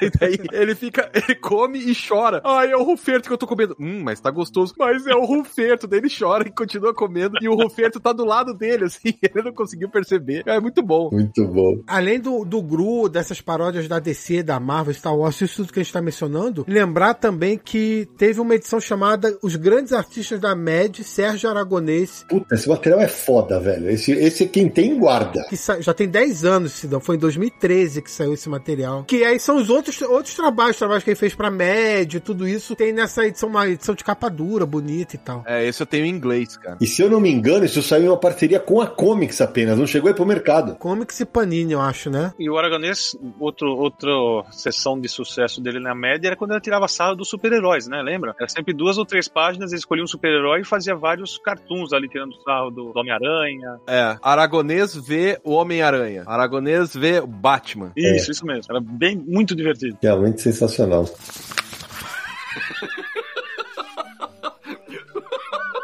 Gente, eu quero citar agora um autor, um autor brasileiro, e uh, apesar de o pessoal falar, ah, vai legislar em causa própria, mas eu vou falar dele antes. Porque o que o Guilherme de Souza faz em A Última Bailarina, e A Última Bailarina Contra-Ataca, que o Guilherme de Souza é um, quadrinista de Niterói, né? E, Samir, A Última Bailarina saiu em 2014 já, velho. Então é o seguinte, é a história da Laurita, que é uma, uma menina que usa roupa de bailarina, do Fifo, que é um ursinho de pelúcia completamente boca suja e violenta, e o Léo, que é um unicórnio gay num apocalipse zumbi. É muito politicamente incorreto e muito legal. Eu gosto demais desse material. E recentemente, nesse ano, inclusive, um pouquinho antes de lançar o Chaveco Vitória, que daqui a pouco eu vou falar disso, ele lançou um quadrinho chamado Trabalho de História. Que, cara, teve momentos que eu falei, porra, tem um diálogo, dos, são três crianças que precisam fazer um trabalho de história para entregar no dia seguinte. O Tito, o Guto e a Lucy. E aí, cara, eles vão madrugada dentro lá, eles vão se meter com um traficante. Tem um diálogo que eles estão conversando com um traficante. E o traficante tá falando de droga. Eles estão achando que eles estão comprando um trabalho de história. Que é de bater palma, velho. Que genial. É de bater palma. É muito, muito bom, cara. E até por causa de, desse humor que o Guilherme que ele tem na, na carreira dele e tal, que eu chamei ele pra fazer o Chaveco, Chaveco Vitória, que é um quadrinho de humor, é um quadrinho de humor da, da Graphic MSP, e que ele mandou muito bem também. Não sei se alguém aqui já leu, mas depois quando vocês lerem, vocês me contam. Sidão, você tá falando do Guilherme de Souza, além da Última Bailarina e a Última Bailarina Contra-Ataca, ele também lançou especiais do Fifo e do Léo. Isso. Né, que são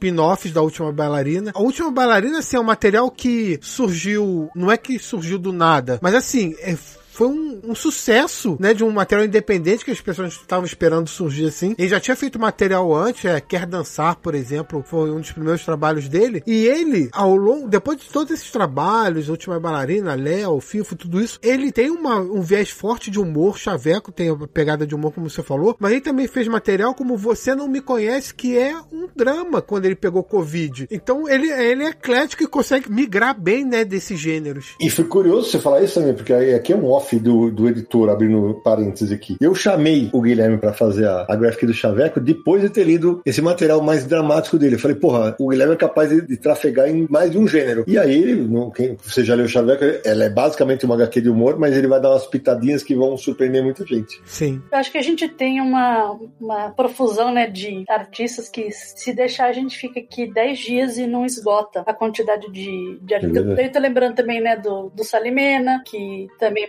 maravilhoso. É, o gênio também. É, o Paulo Moreira, que daí lançou no, no ano passado Bom Dia Socorro, que foi uma HQ que eu me acabei de rir, porque justamente por causa de contexto, né? Uhum. Como a história. Acho que eu pensei muito na minha mãe nos grupos de WhatsApp, porque a história basicamente são essas duas mulheres que são amigas, e daí elas começam a se encrencar porque uma não tá reagindo, né, de forma muito efusiva às figurinhas que ela manda de bom dia, né, consagrados, Jesus te ama.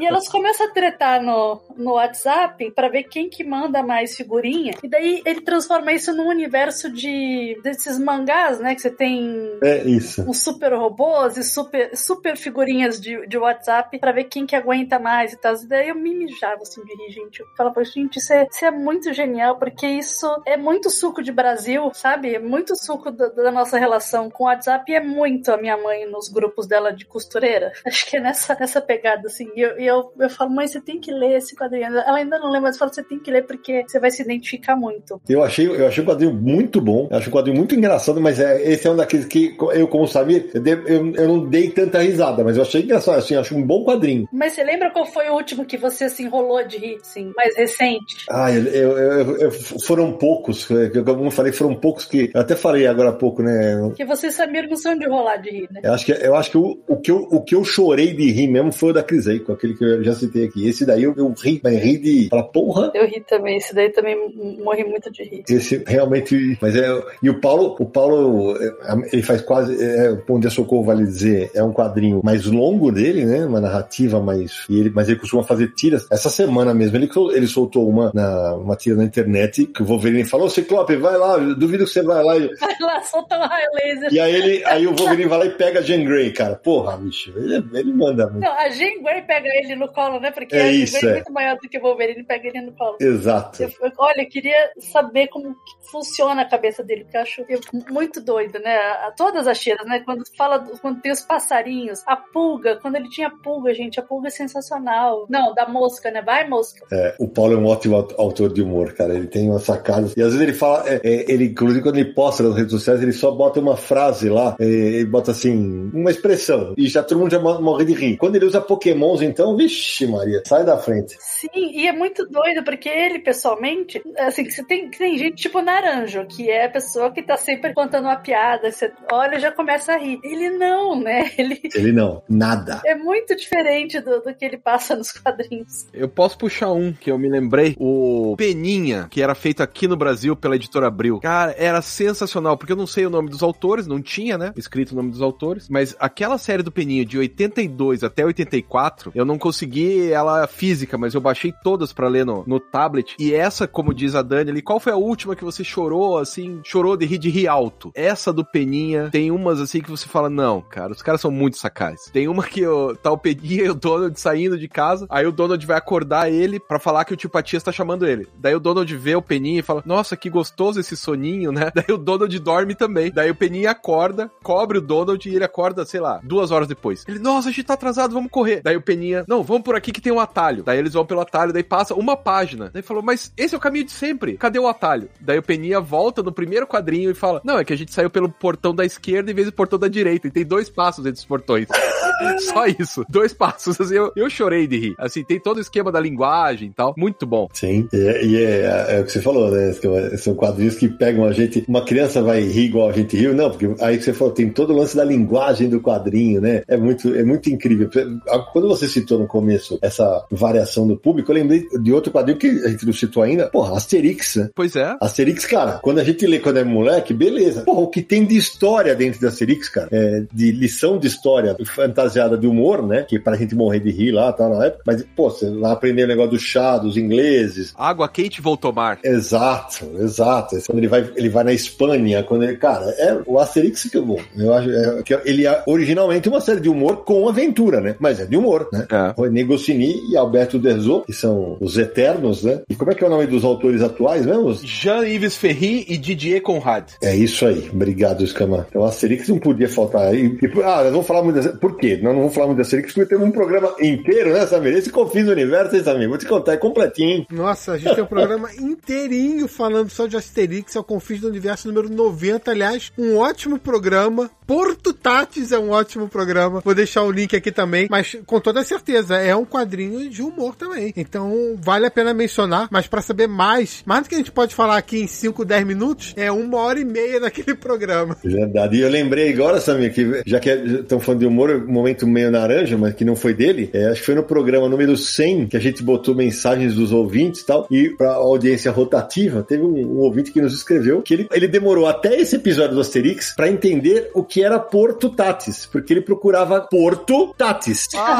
Ah, que massa. É, e pensou que era um porto, um porto de né, navio e tal. E pensou que era um Porto Tatis. Ele era um porto chamado Tatis, e não Tutatis ser o deus dos gauleses, então porque ele fala por Tutatis, é como por Kron, por Odin, né? Então, isso aí, e ele mandou a mensagem pra nós e morreu de rir. Ainda sobre Asterix, só mencionar que uma das minhas gags favoritas são os piratas, né? Que toda edição eles derrubam, eles afundam, eles destroem o navio dos piratas. E uma que eu dei uma bela risada, não lembro que volume que é, é que quando os piratas enxergam, lá vem os dois chegando, o Asterix e o Obe- Obelix, eles falam: não, não, não, não, deixa com a gente. Eles, eles afundam o navio deles. Isso é maravilhoso. É muito engraçado, porque quebrou uma expectativa ali. Isso é maravilhoso, é realmente maravilhoso. Concordo, cara, concordo. E já que tá falando no Asterix, tinha que falar do Lucky Luck também, né? Pô, aí sim, né? Pra aproveitar o mesmo Gotini, o Lucky Luck, que é o cowboy mais rápido do oeste, que ele atira mais rápido do que a própria sombra. E tem o Jolly Jumper, né? Que é o, o cavalo dele, que pra mim é o melhor personagem. Cara, eu acho ele maravilhoso. É o- ou o Jolly Jumper ou os, os Daltons, né? Que são os inimigos que recorrentemente aparecem e tal. Que são quadra. Eu não sei se eles são irmãos gêmeos, mas eles são quatro irmãos iguaizinhos e o tamanho vai mudando. Só com alturas diferentes, né? É muito bom. É, é inacreditável, cara. É inacreditável, cara. É muito, muito bom. Só que assim, o Lucky Luck não começa com o Goscinny, né? Era só do Morris. Era Era só do Morris, isso mesmo. Daí o Goscinny entra depois. Eu tenho aqui edição importada, volume 1, 2 e 3, né? O 1 e o 2, que daí depois agora a Zarabatana tá lançando, o 4, o 5, o 6 e o 7. Mas a 1 e o 2 é só do Morris. O desenho é outro, a piada não é tão legal. Aí entra o, o Goscinny, cara, e vira um negócio espetacular. E o Lucky Lucky tem o quê? Os 300 mil álbuns, né, lançados, assim, lá na, na Europa. Muita coisa, muita, muita coisa. E tem uma, uma coisa legal do Lucky Lucky, que eu até me atualizei mais recentemente quando eu estive em Portugal, que eu tive no, no Festival de Beja. O Lucky Lucky tem uma linha que também são as, as versões na, me- na mesma pegada da Graphic MSP, em que são chamados autores, né? Então, por exemplo, teve aquele O Homem que Matou o Lucky Lucky, que já saiu aqui pela Trem Fantasma, né, Samir? Isso, eu já li esse aí. E tem mais um, né, que já saiu aqui, né, Samir, da, É o Procurado. o Procurado, exatamente. Aí, quando eu tava lá em, em Portugal, eu peguei três. Um chamado, que eu adorei. A, a Dani adorar isso aqui. Só que não é um humor pra dar risada. Chama Lucky Os Chocoboys. Os Chocoboys é do, de um autor alemão chamado Ralph Koenig, que já saiu no Brasil por fazer quadrinhos homossexuais. Foram lançados aqui pela Via Lettera. E nesse, nesse episódio, né, nesse álbum, o Lucky Lucky vai conviver com dois cowboys gays. Ah, que nem o filme lá. É, Brokeback Mountain. Exato. O humor vai todo o tempo em cima disso, tá? Tem uma hora que o Lucky Lucky tá dormindo sem camisa e um dos cowboys fica. Não, aí o Lucky Lucky faz uma piada e fala: Não, peraí, não é nada disso, sabe? Mas assim, e eles, eles se gostam, mas assim, os cowboys, só que eles não podem dar o braço a torcer até que uma hora eles fazem a foda-se, né? E aí o, o Koenig até faz um texto no final que fala: existiram cowboys homossexuais. Não era o Rock e o Hudson, não? É, então, tem, é, tem o Rock Hudson que é do Adão e Garay, né? Bem lembrado. E aí a Seita lançou mais dois, que eu- eu peguei mais dois lá. Um que chama-se Lucky Lucky Muda de Cela, em que ele. Esse é de chorar, gente. Uma gag atrás da outra, em que ele, ele anda de bicicleta. Ele troca o Jolly Jumper por uma bicicleta, é de outro alemão chamado Mavil, e ele não sabe andar de bicicleta, ele tem que entregar a bendita da bicicleta e, e conta um pouquinho da história da construção da bicicleta, porque ele tem uma bicicleta nos moldes da que a gente sabe hoje. E na época as bicicletas eram aquelas que tinham aquela roda dianteira gigante e a, menor, e a traseira menor. E o Lucky Lucky vai ser o responsável por essa mudança. E o outro que também é de humor chamado Jolly Jumper já não responde, do Guilherme Buzar. Esse daqui, gente, é um monte de gag, só que no final te dá um negócio assim no coração, porque ele tá indignado que o- ele não ouve mais o Jolly Jumper. Então, é, eu não vou dar o spoiler aqui porque o pessoal tá ouvindo, mas assim, é, os meus convidados eu vou dar depois em off, né? Assim, mas é, é de machucar o coração. E já que vocês estão falando de quadrinhos que não pode dar spoiler, tem um que é francês, é Uma Morte Horrível, que é da é Penélope Bagier. Eu comecei a ler e achei ele super parado, né? Ele não é cômico, assim, na leitura, mas o final faz toda a leitura ter sido cômica. Sim, é verdade. Saiu pela Nemo aqui. Tem um cara que resenhou esse gibi aí lá no tal do Universo HQ, não sei, não me lembro direito quem. É, não faço ideia quem seja. Isso não foi combinado vocês dois, não, né? Tá pra saber. Tá. Pior é que não, pior é que não. Não, eu não sabia. Eu nunca li a resenha dele. Você falou bem? Você falou bem, né? Olha, o relacionamento está em jogo. Aí, ó, ó, não, não vamos deixar a briga pra depois, deixa eu falar. É. Não, é sério, você gostou do quadrinho? Sim, eu gostei, gostei, bem bom. Ainda que tem um problema que o Sidão me alertou, me lembro do Sidão mandando uma mensagem de áudio no WhatsApp falando, ó, veja que a personagem muda e você não tem nenhuma indicação de que ela é daquele jeito. Daí eu falei, putz, pior é que o Sidão tá certo. É, esse, esse é o negócio que me pegou, né, aqui, né, que ele me pegou. Mas, mas eu ainda assim, acho, acho uma ótima dica da Dani. Não, mas é muito bom, muito bom. Aí, mas foi isso que eu achei, assim, que me surpreendeu, né? Assim, É, é. eu falei, ah, mas aí a pessoa tem que ler e daí depois ela comentar se, se concorda ou não. É isso aí, é, porque não, daí não dá. Mesmo tendo saído aqui, é, já saiu aqui faz algum tempo, mas mesmo assim não, não dá, né? Pra, pra gente. É, não, a pessoa tem que ler porque a gente não pode entregar se não perde a experiência.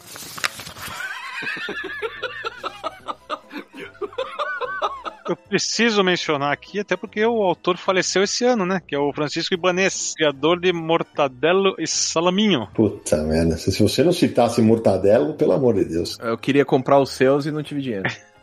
Saíram aqui em revista mensal da, da RGE, década de 70 principalmente, em álbuns da Cedibra. O Ibanez produziu mais de 100 álbuns lançados na Espanha. Por aqui saíram. Na Espanha e em vários outros países, né? Por aqui saíram 29 só. Essa nós não vamos ver aqui, né? Essa pode esquecer, cara. É, não vamos. A gente torcer por algum alguém de repente arriscar e lançar um, um compilado com uns 3, 4 álbuns dos melhores, já seria bacana pra gente ter de referência. O Mortadelo e Salaminho, eles são agentes da TIA, Técnica em Informações Avançadas. São dois agentes secretos atrapalhadíssimos, né? Muito. Um deles se fantasia de tudo quanto é coisa, né? Que- De tudo que você imaginar. O cara vira torneira, bicho. É um negócio. Vira, é, é isso. É, é bizarro. É genial, né? Não tem limite. Não tem limite. E eles estão sempre brigando, os dois, né? E eles enfrentam o principal. A adaptação em português foi muito feliz. O principal inimigo deles é a Sogra, secreta organização de gatunos, raptores e assassinos. e é um quadrinho que na Espanha é um sucesso gigantesco. Inclusive os personagens coadjuvantes também uh, fizeram muito sucesso por lá. Virou animação, virou filme. E um dos méritos dele, que eu li os álbuns, ele cria gags e ele faz 4, 5, 6 páginas que não para. Não tem parada. Não tem parada. É assustador. É assustador. É isso aí. Sei lá, sabe tipo aquela coisa de. Tem, tem desenho animado que tem meio isso. Ele, o, o cara tropeça numa pedrinha. A partir daí são acontecimentos que não param, não param, não param, não param, não, não para de acontecer coisa pra provocar o riso. É, é muito inteligente, muito inteligente. Exatamente, Sinara. Foi, foi, foi bom você ter citado isso, porque um cara que adora ele foi já citado aqui, o Flávio Teixeira de Jesus, o terceira turma da Mônica, porque é exatamente a pegada dele, de meter uma gag em cima da outra e sem parar, e vai, vai, vai, vai. E quem fazia isso também, Nara, era o, o Francan, numa série que, puta, que não saiu. Eu tenho uma série portuguesa, Gaston Lagaffe. Cara, o Gaston Lagaffe, puta merda, esse me fez rir muito, porque ele é um atrapalhado, um cara completamente atrapalhado, que trabalha numa redação de jornal, mas o cara faz tudo errado. Tudo dá errado na vida dele. Só que, assim, o desenho é muito expressivo. No Brasil, eu nem sei checar aqui se existe Gaston, se saiu. Eu acho que ele saiu com outro nome, Nara, aqui no Brasil. Acho que você já me, até me falou disso. Não tô lembrando, não. Até da informação foi criado pelo André Francan em 57, né? É, eu tô vendo aqui no Guia dos Quadrinhos, e aqui no Brasil, na- Nara, ele aparece em Aventuras do Xará, Naranjo. Ah. Ah, tá, tá, tá, tá. Agora caiu a ficha. Porque o Aventuras do Xará é um outro quadrinho de humor que a gente não citou ainda aqui, que é europeu, que a gente vai citar, né? Que é o Espirru e Fantásio, né? Isso. que foi criado pelo Rob Vell em 38, né? E depois virou uma série que, inclusive, também tem a versão Espirru D, numa pegada mais de aventura, que é como uma Graphic MSP, né? E vinha sendo publicado pela César SP e parou, né? Inclusive saíram vários dos álbuns clássicos, que são muitos, e alguns dos, dos Espirru D, que inclusive eu peguei algumas edições mais recentes lá, lá em Portugal também. E o, o Gaston Legal chega a aparecer no Espirru. Eu tenho uma estatueta que eu comprei quando eu fui pra França, porque ele é um personagem que ele dorme andando. Então ele dorme tanto que tem uma cena que ele tá andando, ele põe um travesseiro e vai com a cabeça deitada andando e dormindo. Mas é só aquele humor bem pastelão, cara, que uma gag em cima da outra, gosto demais, cara. Gosto muito. Ah, eu vou aproveitar que já nós estamos no terreno europeu, eu vou citar um outro quadrinho, que esse chegou a sair, eu- puta, cara, eu lembro que o Naranjo leu, adorou, e quando eu vi agora aqui, que já faz 10 anos que saiu, ou 11 anos, eu falei, caralho, e não pegou na época, que é Tituff. Porra, tá na minha lista aqui, era o próximo que eu ia falar. Isso é demais, Escama. Isso é demais, cara. Que saiu aqui. qua- Saíram quatro álbuns pela Vergara e Riba, que é a VIR, né? Foi Deus, o Sexo e os Suspensórios, Do que elas gostam, Isso não é justo e O amor é nojento. Por quê? Ele é um moleque ali na casa dos 10 anos ali e tal. Só que, bicho, é um humor que tem. O francês, eles são muito diferentes pro- no, trato com o gibi infantil, né? Ah, mas não é infantil, né? É isso, é isso. Aliás, isso foi um grande problema, porque daí teve um, um certo candidato, que a gente não fala o nome, que na época era candidato à presidência e ganhou para a desgraça do país, que usou isso dizendo que estavam colocando quadrinhos nas salas de aula para as crianças e pegou o Tituff e colocou lá. Não, não, o problema não era que tava colocando quadrinhos pras crianças. Era o lance de. Era ideologia de gênero. É, esse negócio lá do kit. Kit gay. Kit gay, é, e daí o Tituff tava envolvido, que não tinha nada a ver com a história. É porque era um livro chamado Aparelho Sexual e Companhia, né? Isso. E o pessoal fala, ah, isso aqui faz parte do, do kit gay. De ideologia de gênero. É, exatamente. Era um quadrinho, cara, do Titef, em que simplesmente ele, ele explicava, o autor é o Zep, é, e chamava-se Um Guia Inusitado para Crianças Descoladas. É, foi mais uma fake news e o pior que foi mostrado no Jornal Nacional, né? Ele puxou a revista no meio da entrevista, enfim. Era um livro, na verdade, não é um quadrinho, né? Que foi publicado pela Companhia das Letras aqui no Brasil, né? Enquanto a série em quadrinhos. Porque na série em quadrinhos, que,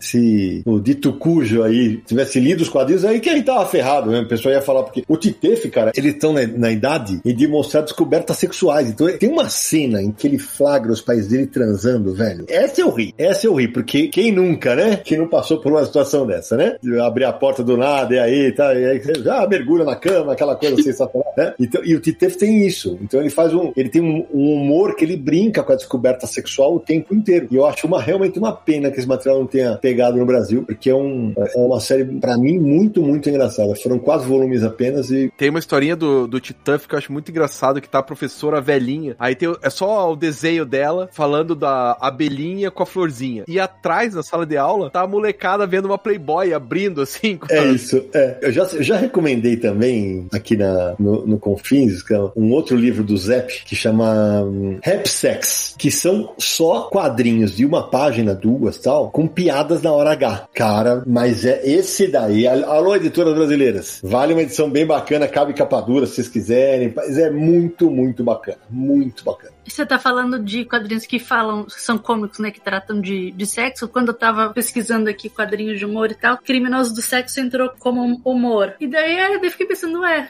eu não lembro de ter ido lendo. É, é porque é engraçado que quando o tema é sexo, normalmente é, gostam, os autores gostam muito brincar muito com isso, é, sexo com um tom de humor, né? Então tem muitas obras que vão por esse lado mesmo. Tá aí homenagem da Germana Viana com Marcati e o Laudo, né? Tem essa, essa proposta, né? É verdade, bem lembrado. Sidão, você citou o Guilherme de Souza, e a gente tem vários autores no Brasil que a maioria dos trabalhos são de humor, né? Então, Marcati, Fernando Gonzalez com Nickel Náusea, todos eles produzindo material de humor que já foram publicados por várias editoras. O, o Marcati faz muito publicação independente. Ele faz outros trabalhos também, normalmente por editoras, nem tem tanto tom de humor e faz outros estilos também, mas o frauso dele, né? Aquele humor escatológico dele e tal. Sim. E até agora a gente não tinha citado nenhum humor escatológico. Ele, ele é um que faz. E muito bem. Sim, ele é um que faz, acho que no Brasil é o que mais proeminente nessa área, É o melhor, né? né? Que faz bastante e produz bastante. Eu lembrei do Gustavo Duarte, porque o Gustavo Duarte, ele tem uma característica, ele gosta não só de fazer quadrinho de humor, mas ele gosta de fazer quadrinho de humor mudo,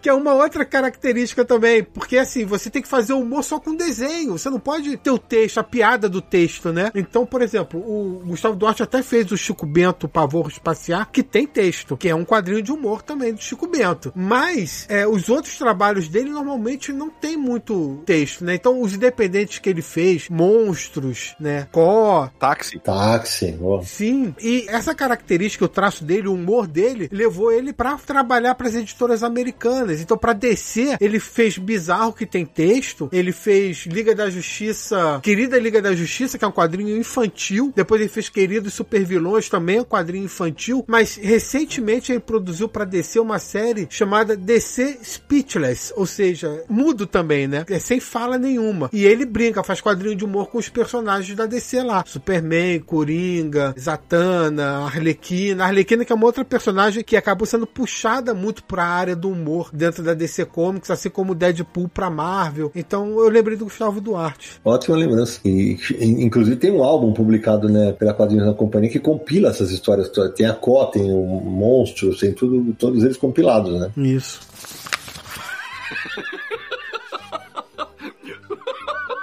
Entrando nessa parada de europeu com sexo e escambau, eu lembrei do Pinóquio, do Wishless. Não sei se é assim que fala o nome do cara. É é um humor pesado, é verdade. É escatológico, daí juntando tudo, né? Escatológico, sexual e europeu, né? Que o, o Pinóquio é uma máquina de guerra feita pelo Gepeto e ele sai apavorando a cidade, assim. E daí tem a mulher do Gepeto que usa o nariz do Pinóquio como, como uma forma de se divertir, não é? Até a hora que ela é incinerada de dentro pra fora. Nossa, esse, esse daí de, de escatologia você me lembrou uma do Marcati com o Laudo, é o dedo, o dedo é alguma coisa, gente, que a mulher corta a mão do cara depois que ele morre pra ficar com o dedo do cara. Nossa, eu lembro dessa história. Puta merda. Essa daí, vou te falar, hein? Essa, essa é literalmente, essa é foda, porque você não, não sabe pra onde isso vai. Ô Naranjo, falando da, da indicação do Escama, quando começou a onda aí de inteligência artificial, eu até te mandei uma piada que eu vi no Twitter, né? Que o cara falou que o Pinóquio inteligência artificial seria criado pelo quem? Pelo chat GPT. Nossa. É, Nossa, garoto. Isso é muito nível naranja. E eu mandei pro Naranjo na hora, quando eu falei, Naranjo, vem aqui, Naranjo, dá uma olhada nisso. Ele adorou, velho, adorou. Selo naranja de qualidade. Mas total. Não, mas saindo dessa área escatológica, teve uma publicação pela Zarabatana que daí eu já nem sei se, se ainda dá pra achar pra comprar, né? Que se chama Spam, que também tinha essa pegada de tratar questões assim sexuais de, algum- de alguma forma, mas meio cômicas. E foram cinco, cinco autoras que participaram. é a Camila Torrano, a Samantha Flora, a Cintia B, a Germana Viana e a Katia Ana. A da Camila Torrano eu acho é, muito especial. Eu não, eu não lembro muito bem das outras, mas a da Camila Torrano me marcou mais, porque você tem uma idosa que era vizinha de uma vendedora de vibradores, e daí elas se conhecem e. Eu sei qual é a história. Essa história é muito boa, né? É muito boa. Daí eu, eu lembrei do, do spam, daí eu também recomendo que se a pessoa quiser dar boas risadas, ela sai pela Zarabatana. Voltando um pouquinho pros super-heróis, né? O polêmico Garfênis. Tem uma série que tá saindo aí que finalizou agora, que eu gostei na época, voltei a comprar agora, ainda me faltam dois volumes, que é o Hitman, né? Com o personagem principal, o Tony Monaghan. Ele é um, um assassino de aluguel, mas ele só aceita contratos se for para caçar vilões. E tem várias situações ali que flertam com humor, né? É, eu acho que não é um quadrinho de humor, mas é um quadrinho com humor. É, principalmente o começo. O começo, o primeiro volume, principalmente, tem muita piadinha. Eu gravei bem as com o Batman, né? Que ele, que ele encontra o Batman, o Batman pula na frente dele, ele olha pro Batman e fala, quem é você? Aí ele vira as costas, sai correndo e fala, brincadeirinha. É, é isso mesmo.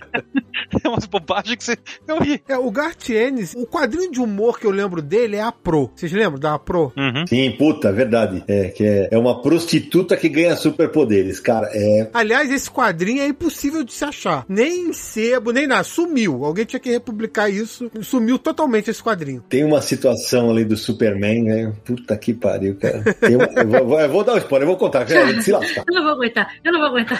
Ela tava, eu ia falar, eu ia falar bonito, cara, tá fazendo uma felação, não, ela, ela, tá, ela tá chupando o, o, cara- o equivalente ao Superman do universo, e na hora que ele fala, eu vou gozar, eu vou gozar, vou gozar, ele pega, tira a cabeça na hora que ele goza, regaça a parede e pega o avião lá em cima, velho. Falei, puta que pariu, bicho. Caralho, velho. É, mas no The Boys ele já apavorava, né? É isso. Então, aí é, que, é isso que eu ia falar. Os outros quadrinhos do Gartienes não são quadrinhos de humor propriamente, mas ele coloca um, um humor sombrio ali, né? Nas situações. A Pro é mais de humor. Os outros, é, Preacher tem passagens de, desse humor mais sombrio e tal. E The Boys é um pouco mais é, escrachado também, com várias situações. Ô, Samir, tem um material que eu já indiquei em algum confins, eu não vou lembrar qual, que eu li em versão portuguesa e que já falei aqui, isso merecia sair aqui no Brasil, que é, é quadrinho de humor, com sexo, com traço fofinho. Chama-se Pequenos Prazeres, de um quadrinho chamado Arthur de Pans, ou de Pins escreve, né? E que, puta, cara, é a história de um cara que conhece uma menina tal, e o cara é mó metelão, e ela também é tal, e aí começa.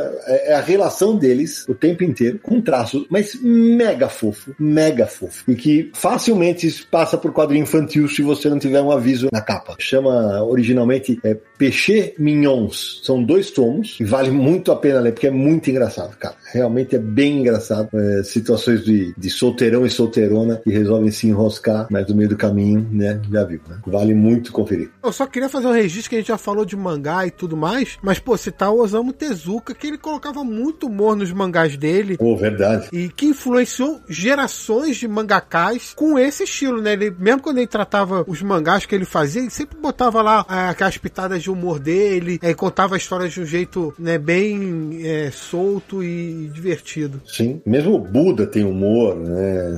A Princesa e o Cavaleiro que é Muito humor. Inclusive, eu resenhei o primeiro volume agora, que saiu pela JBC, e eu falo é, um pouco desses momentos de humor. Vou linkar pra resenha do- lá no YouTube. Mesmo quando ele trata de temas que seriam mais sérios, como Buda, por exemplo, ele tem essa característica de incluir o humor nas histórias. Uhum, é verdade. E aí, moçada, quem tem mais algumas pra falar? A hora é agora. Eu tenho, eu tenho. Tem o velho e bom Condorito. Olha aí, rapaz. Não sei se vocês já falaram do, do Condorito, mas eu acho genial. Cada vez que eu vou pra algum país sul-americano, que lá tem, aqui não tem, eu sempre compro uns álbuns do Condorito. E eu me divirto. Ele é um condor, obviamente, ele é chileno, né? E daí tem, acho que é o Condoreco, que é o, é o sobrinho. Daí tem todo um, um grupo de personagens juntos. E no final de todas as histórias, ela pode durar três páginas, uma página, três quadrinhos. Alguém cai pra trás e fica só com as perninhas, assim, em todas as histórias. Isso é verdade. É isso mesmo. É Todas. sempre mesma- aquela mesma gag, né? É isso aí. E eu acho genial. E chegou a sair no Brasil. Saiu no Brasil recentemente um, um número do Condorito pela leitura Quadriculando. Saiu na década de 80 também.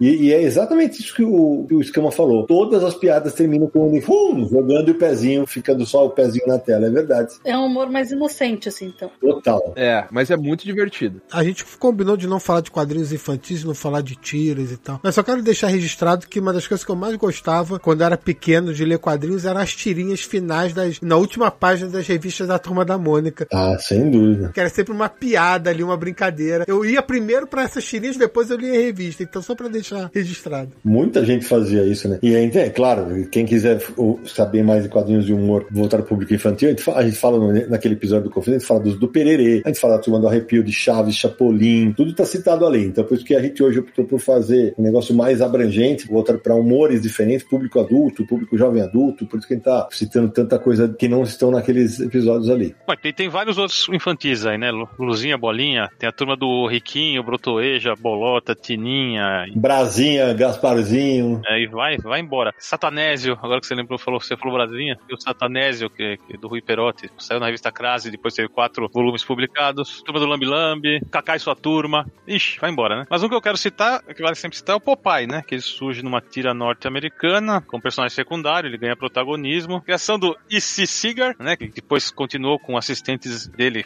eh, teve continuidade a publicação do personagem. Saiu inúmeras editoras aqui, revistas de linha do Popeye, com histórias completas. Fazia muito sucesso, né? E acho que é um personagem que sempre tem que ser citado quando a gente fala de quadrinho de humor. É, e, Nara, a gente acabar esquecendo de citar, mas tem uma, uma série muito longeva nos Estados Unidos que é de humor para jovens, né? Que é o Arte, né? O Arte que depois eh, vai ter derivações para terror, para adulto e tal, mas ela é originalmente é uma série de humor, inclusive que é dela que sai o desenho Josie e as Gatinhas, né? Que é da minha infância, inclusive, da Hanna-Barbera, né? E saiu Riverdale também, que é a moda entre os adolescentes atuais. Exatamente, Riverdale. E antes que alguém venha falar, vocês não citaram Tartarugas Ninjas. Os quadrinhos não são de humor. O desenho animado, sim. Os quadrinhos, não. É, boa. Pelo contrário, né? Os primeiros quadrinhos são numa pegada bem violenta, né? Uma linha muito, muito diferente. Eu tô tentando lembrar aqui, sabe? Teve um quadrinho que é, é de humor barra infantil, que eu não sei se tá naquele episódio não, que a Nemo lançou, que é um menino e seu Cocker Spaniel. Como é que é o nome daquele quadrinho? Billy Bow. Billy Bo, isso aí, que também foi é um quadrinho, é um humor bem, bem pueril, como diz a Dani. É a... O cachorro é apaixonado pela tartaruga, né? É genial isso aí. Isso, exatamente. Tem o Fritz the Cat, né? O comics com X. Ah, ótimo. Do malucão do Crumb. Aí tinha o Freak Brothers do Gilbert Shelton e tal, que também é uma coisa interessante. Hum, Mr. Natural do Crumb. Isso, aquele meus problemas com as mulheres e tal, porque esses caras, o Crumb em especial, era um maluco, né? Ele foi contra o sistema totalmente, ele não queria ganhar dinheiro. Ele fazia o quadrinho só porque queria fazer. Ele não queria ganhar dinheiro. Ele fez uma viagem de ácido, saiu da cidade dele, que eu não lembro qual era, que ele fazia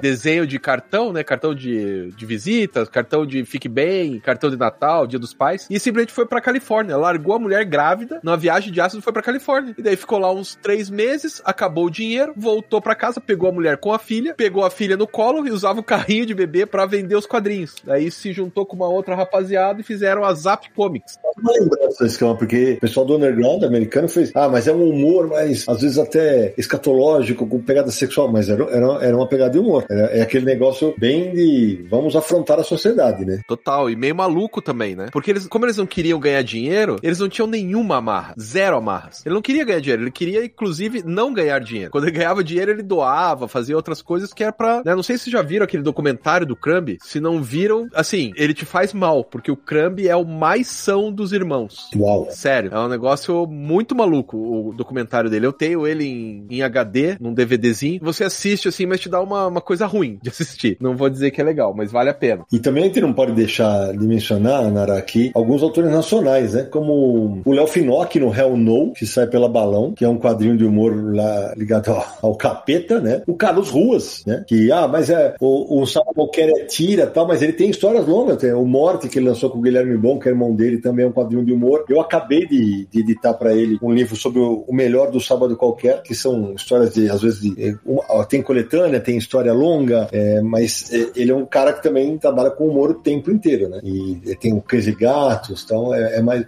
E aí, se a gente puxar pela memória, tem vários autores aqui nacionais que originalmente trabalham com tiras, mas acabaram fazendo histórias mais longas. O Fábio Koala é um, né, Dani? Que é aí do Guarujá, né? Sim, é daqui do Guarujá. já. Tem o Felipe Paruti também, né? Que fez Apocalipse por favor, Já Era, Enxaqueca. Felipe Paruti é um cara bom, muito bom. Eu lembro que eu falei pra ele no Já Era, eu falei, bicho, você fumou uma árvore aqui, né? Ele falou, não, foi mais de uma, mas, é, foi mais de uma que eu fumei, mas vai, ele é muito gente boa, moleque. E esses dois quadrinhos são muito, muito legais, cara. Ô Sidão, quando você tiver a oportunidade, pede pro Yoshi imitar o Felipe, imitar a risada do Felipe. É mesmo? É só isso. Só vou te dar a dica aí. Olha aí, Yoshi Tisse. Antes da gente terminar o programa, né? Porque evidentemente a gente esqueceu certamente de alguma coisa, então se a gente esqueceu, vai lá e complementa para nós os comentários desse episódio, porque esse é um tema que certamente voltará aqui ao Confis do Universo, que dá pra gente fazer mais programas sobre quadrinhos de humor. É, mas um autor que o Samino Aliato já citou, que é de tiras, mas ele tem quadrinho longo, certo, Escama? É o Fernando Gonzalez, né? O cara que faz o Nickel Náusea. Ele fez o quadrinho Vostradez, o Mago, o Mito, o Picareta. E daí é, é muito bom esse, esse quadrinho. Foi lançado pela Devir em 2016, pô, já faz um certo tempinho. Tem 112 páginas e eu achei muito engraçado, assim. Ele sai um pouco da ideia da tira, porque ele é um gênio. Eu acho o Fernando Gonzalez um gênio.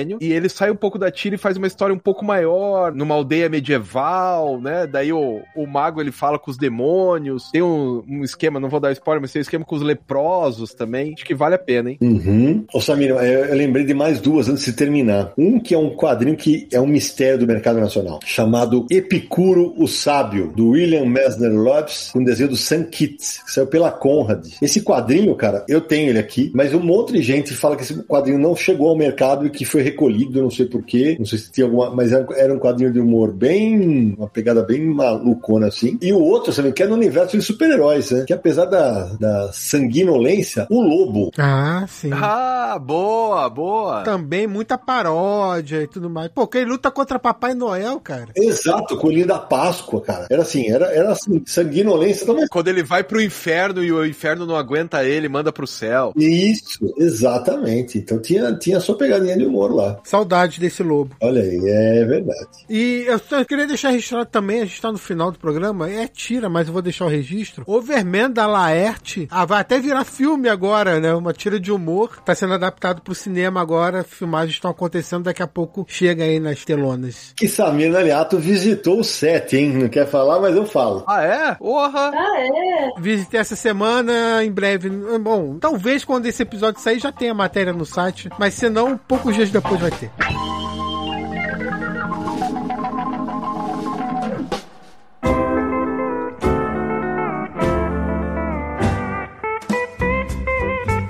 Então, Samir Oliato, antes da gente terminar esse programa tão bacana, que eu adorei, é, aqueles contatos para quem quiser encontrar o Confins do Universo nessa internet tão cheia de bom humor e também do humor do Naranja, né?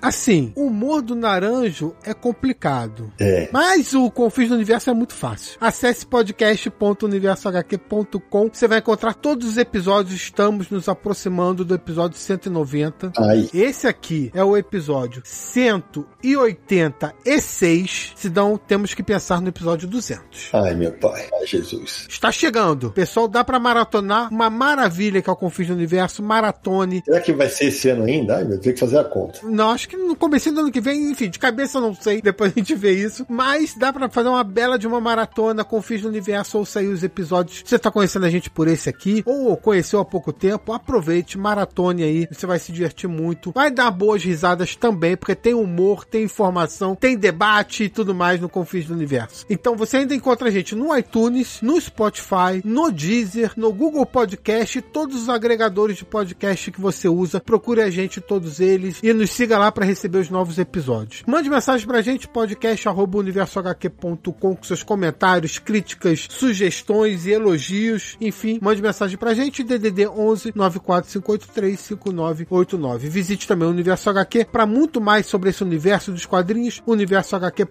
e nos siga nas redes sociais, Universo HQ no Facebook, no Twitter, no Instagram, no Thread, no Blue Sky. Eu ia falar no diabo que o carregue, tá? Tipo, Só falta eles, né? Eu nem sabia que existiam esses outros troços que você falou aí, cara. Estamos presentes em tudo quanto é lugar. Nos siga lá, principalmente no YouTube. Passe a seguir o canal do YouTube e veja nossas lives e os nossos vídeos também. É isso aí. Dani Marina, minha querida, que legal que você topou esse convite e que a gente fez esse papo nerd aqui. Essa, essa semana você falou que você tava com saudade de conversa nerd. Nerd, né? E espero que você tenha curtido, porque para nós foi uma delícia. Obrigado pela sua contribuição. Eu tô com saudade de todo mundo, sim. Não necessariamente de papos nerds, mas eu tô com saudade dos amigos e eu espero que a gente possa se ver em breve, se dão. É isso aí. Meu amigo Rodrigo Escama, sempre bom ter você aqui conosco. Ainda mais que hoje teve o amor esteve ao lado do humor nesse programa. Veja só, o amor está no ar.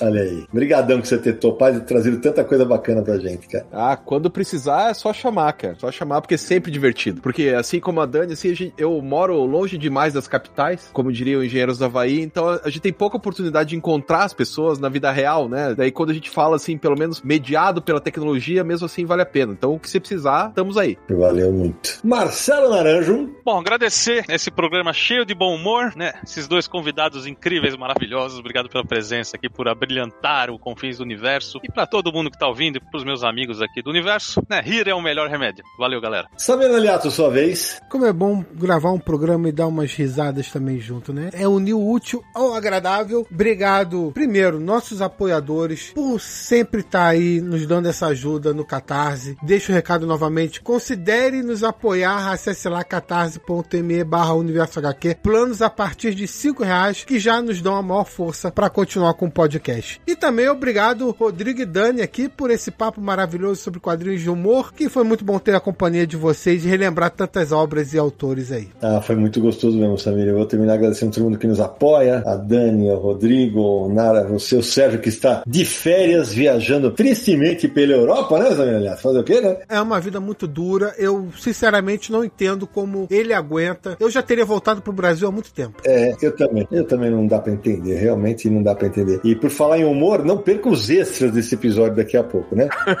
é, né? Porque já viu, né? Então, para encerrar, é, desejar que esse gênero tão valioso dos quadrinhos, né, que é o humor, siga sendo renovado para divertir leitores do mundo inteiro. E a gente se encontra no próximo episódio de Confins do Universo!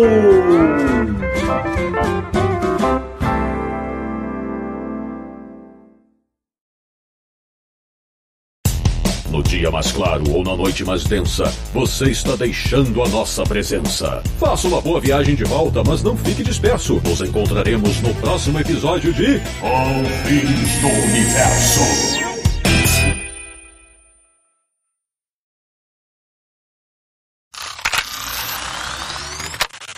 E Samir Aliato, a palavra do nosso patrocinador. Se você não conhece a loja Comic Boom, corra pra lá, comicboom.com.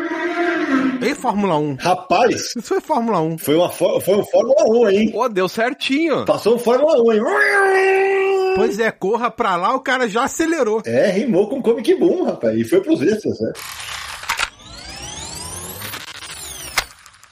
Nem sei quem ele é, mas que ele tá morrendo é notícia, né? É justo lembrar que o grande parceiro dele no GRU é o Mark Evanier, né? Então, e o Naranjo devia estar dormindo quando eu falei isso há cinco minutos, né? E acabou de ir pros extras. É. Ele acabou de ir pros extras. Parabéns, obrigado, Brasil.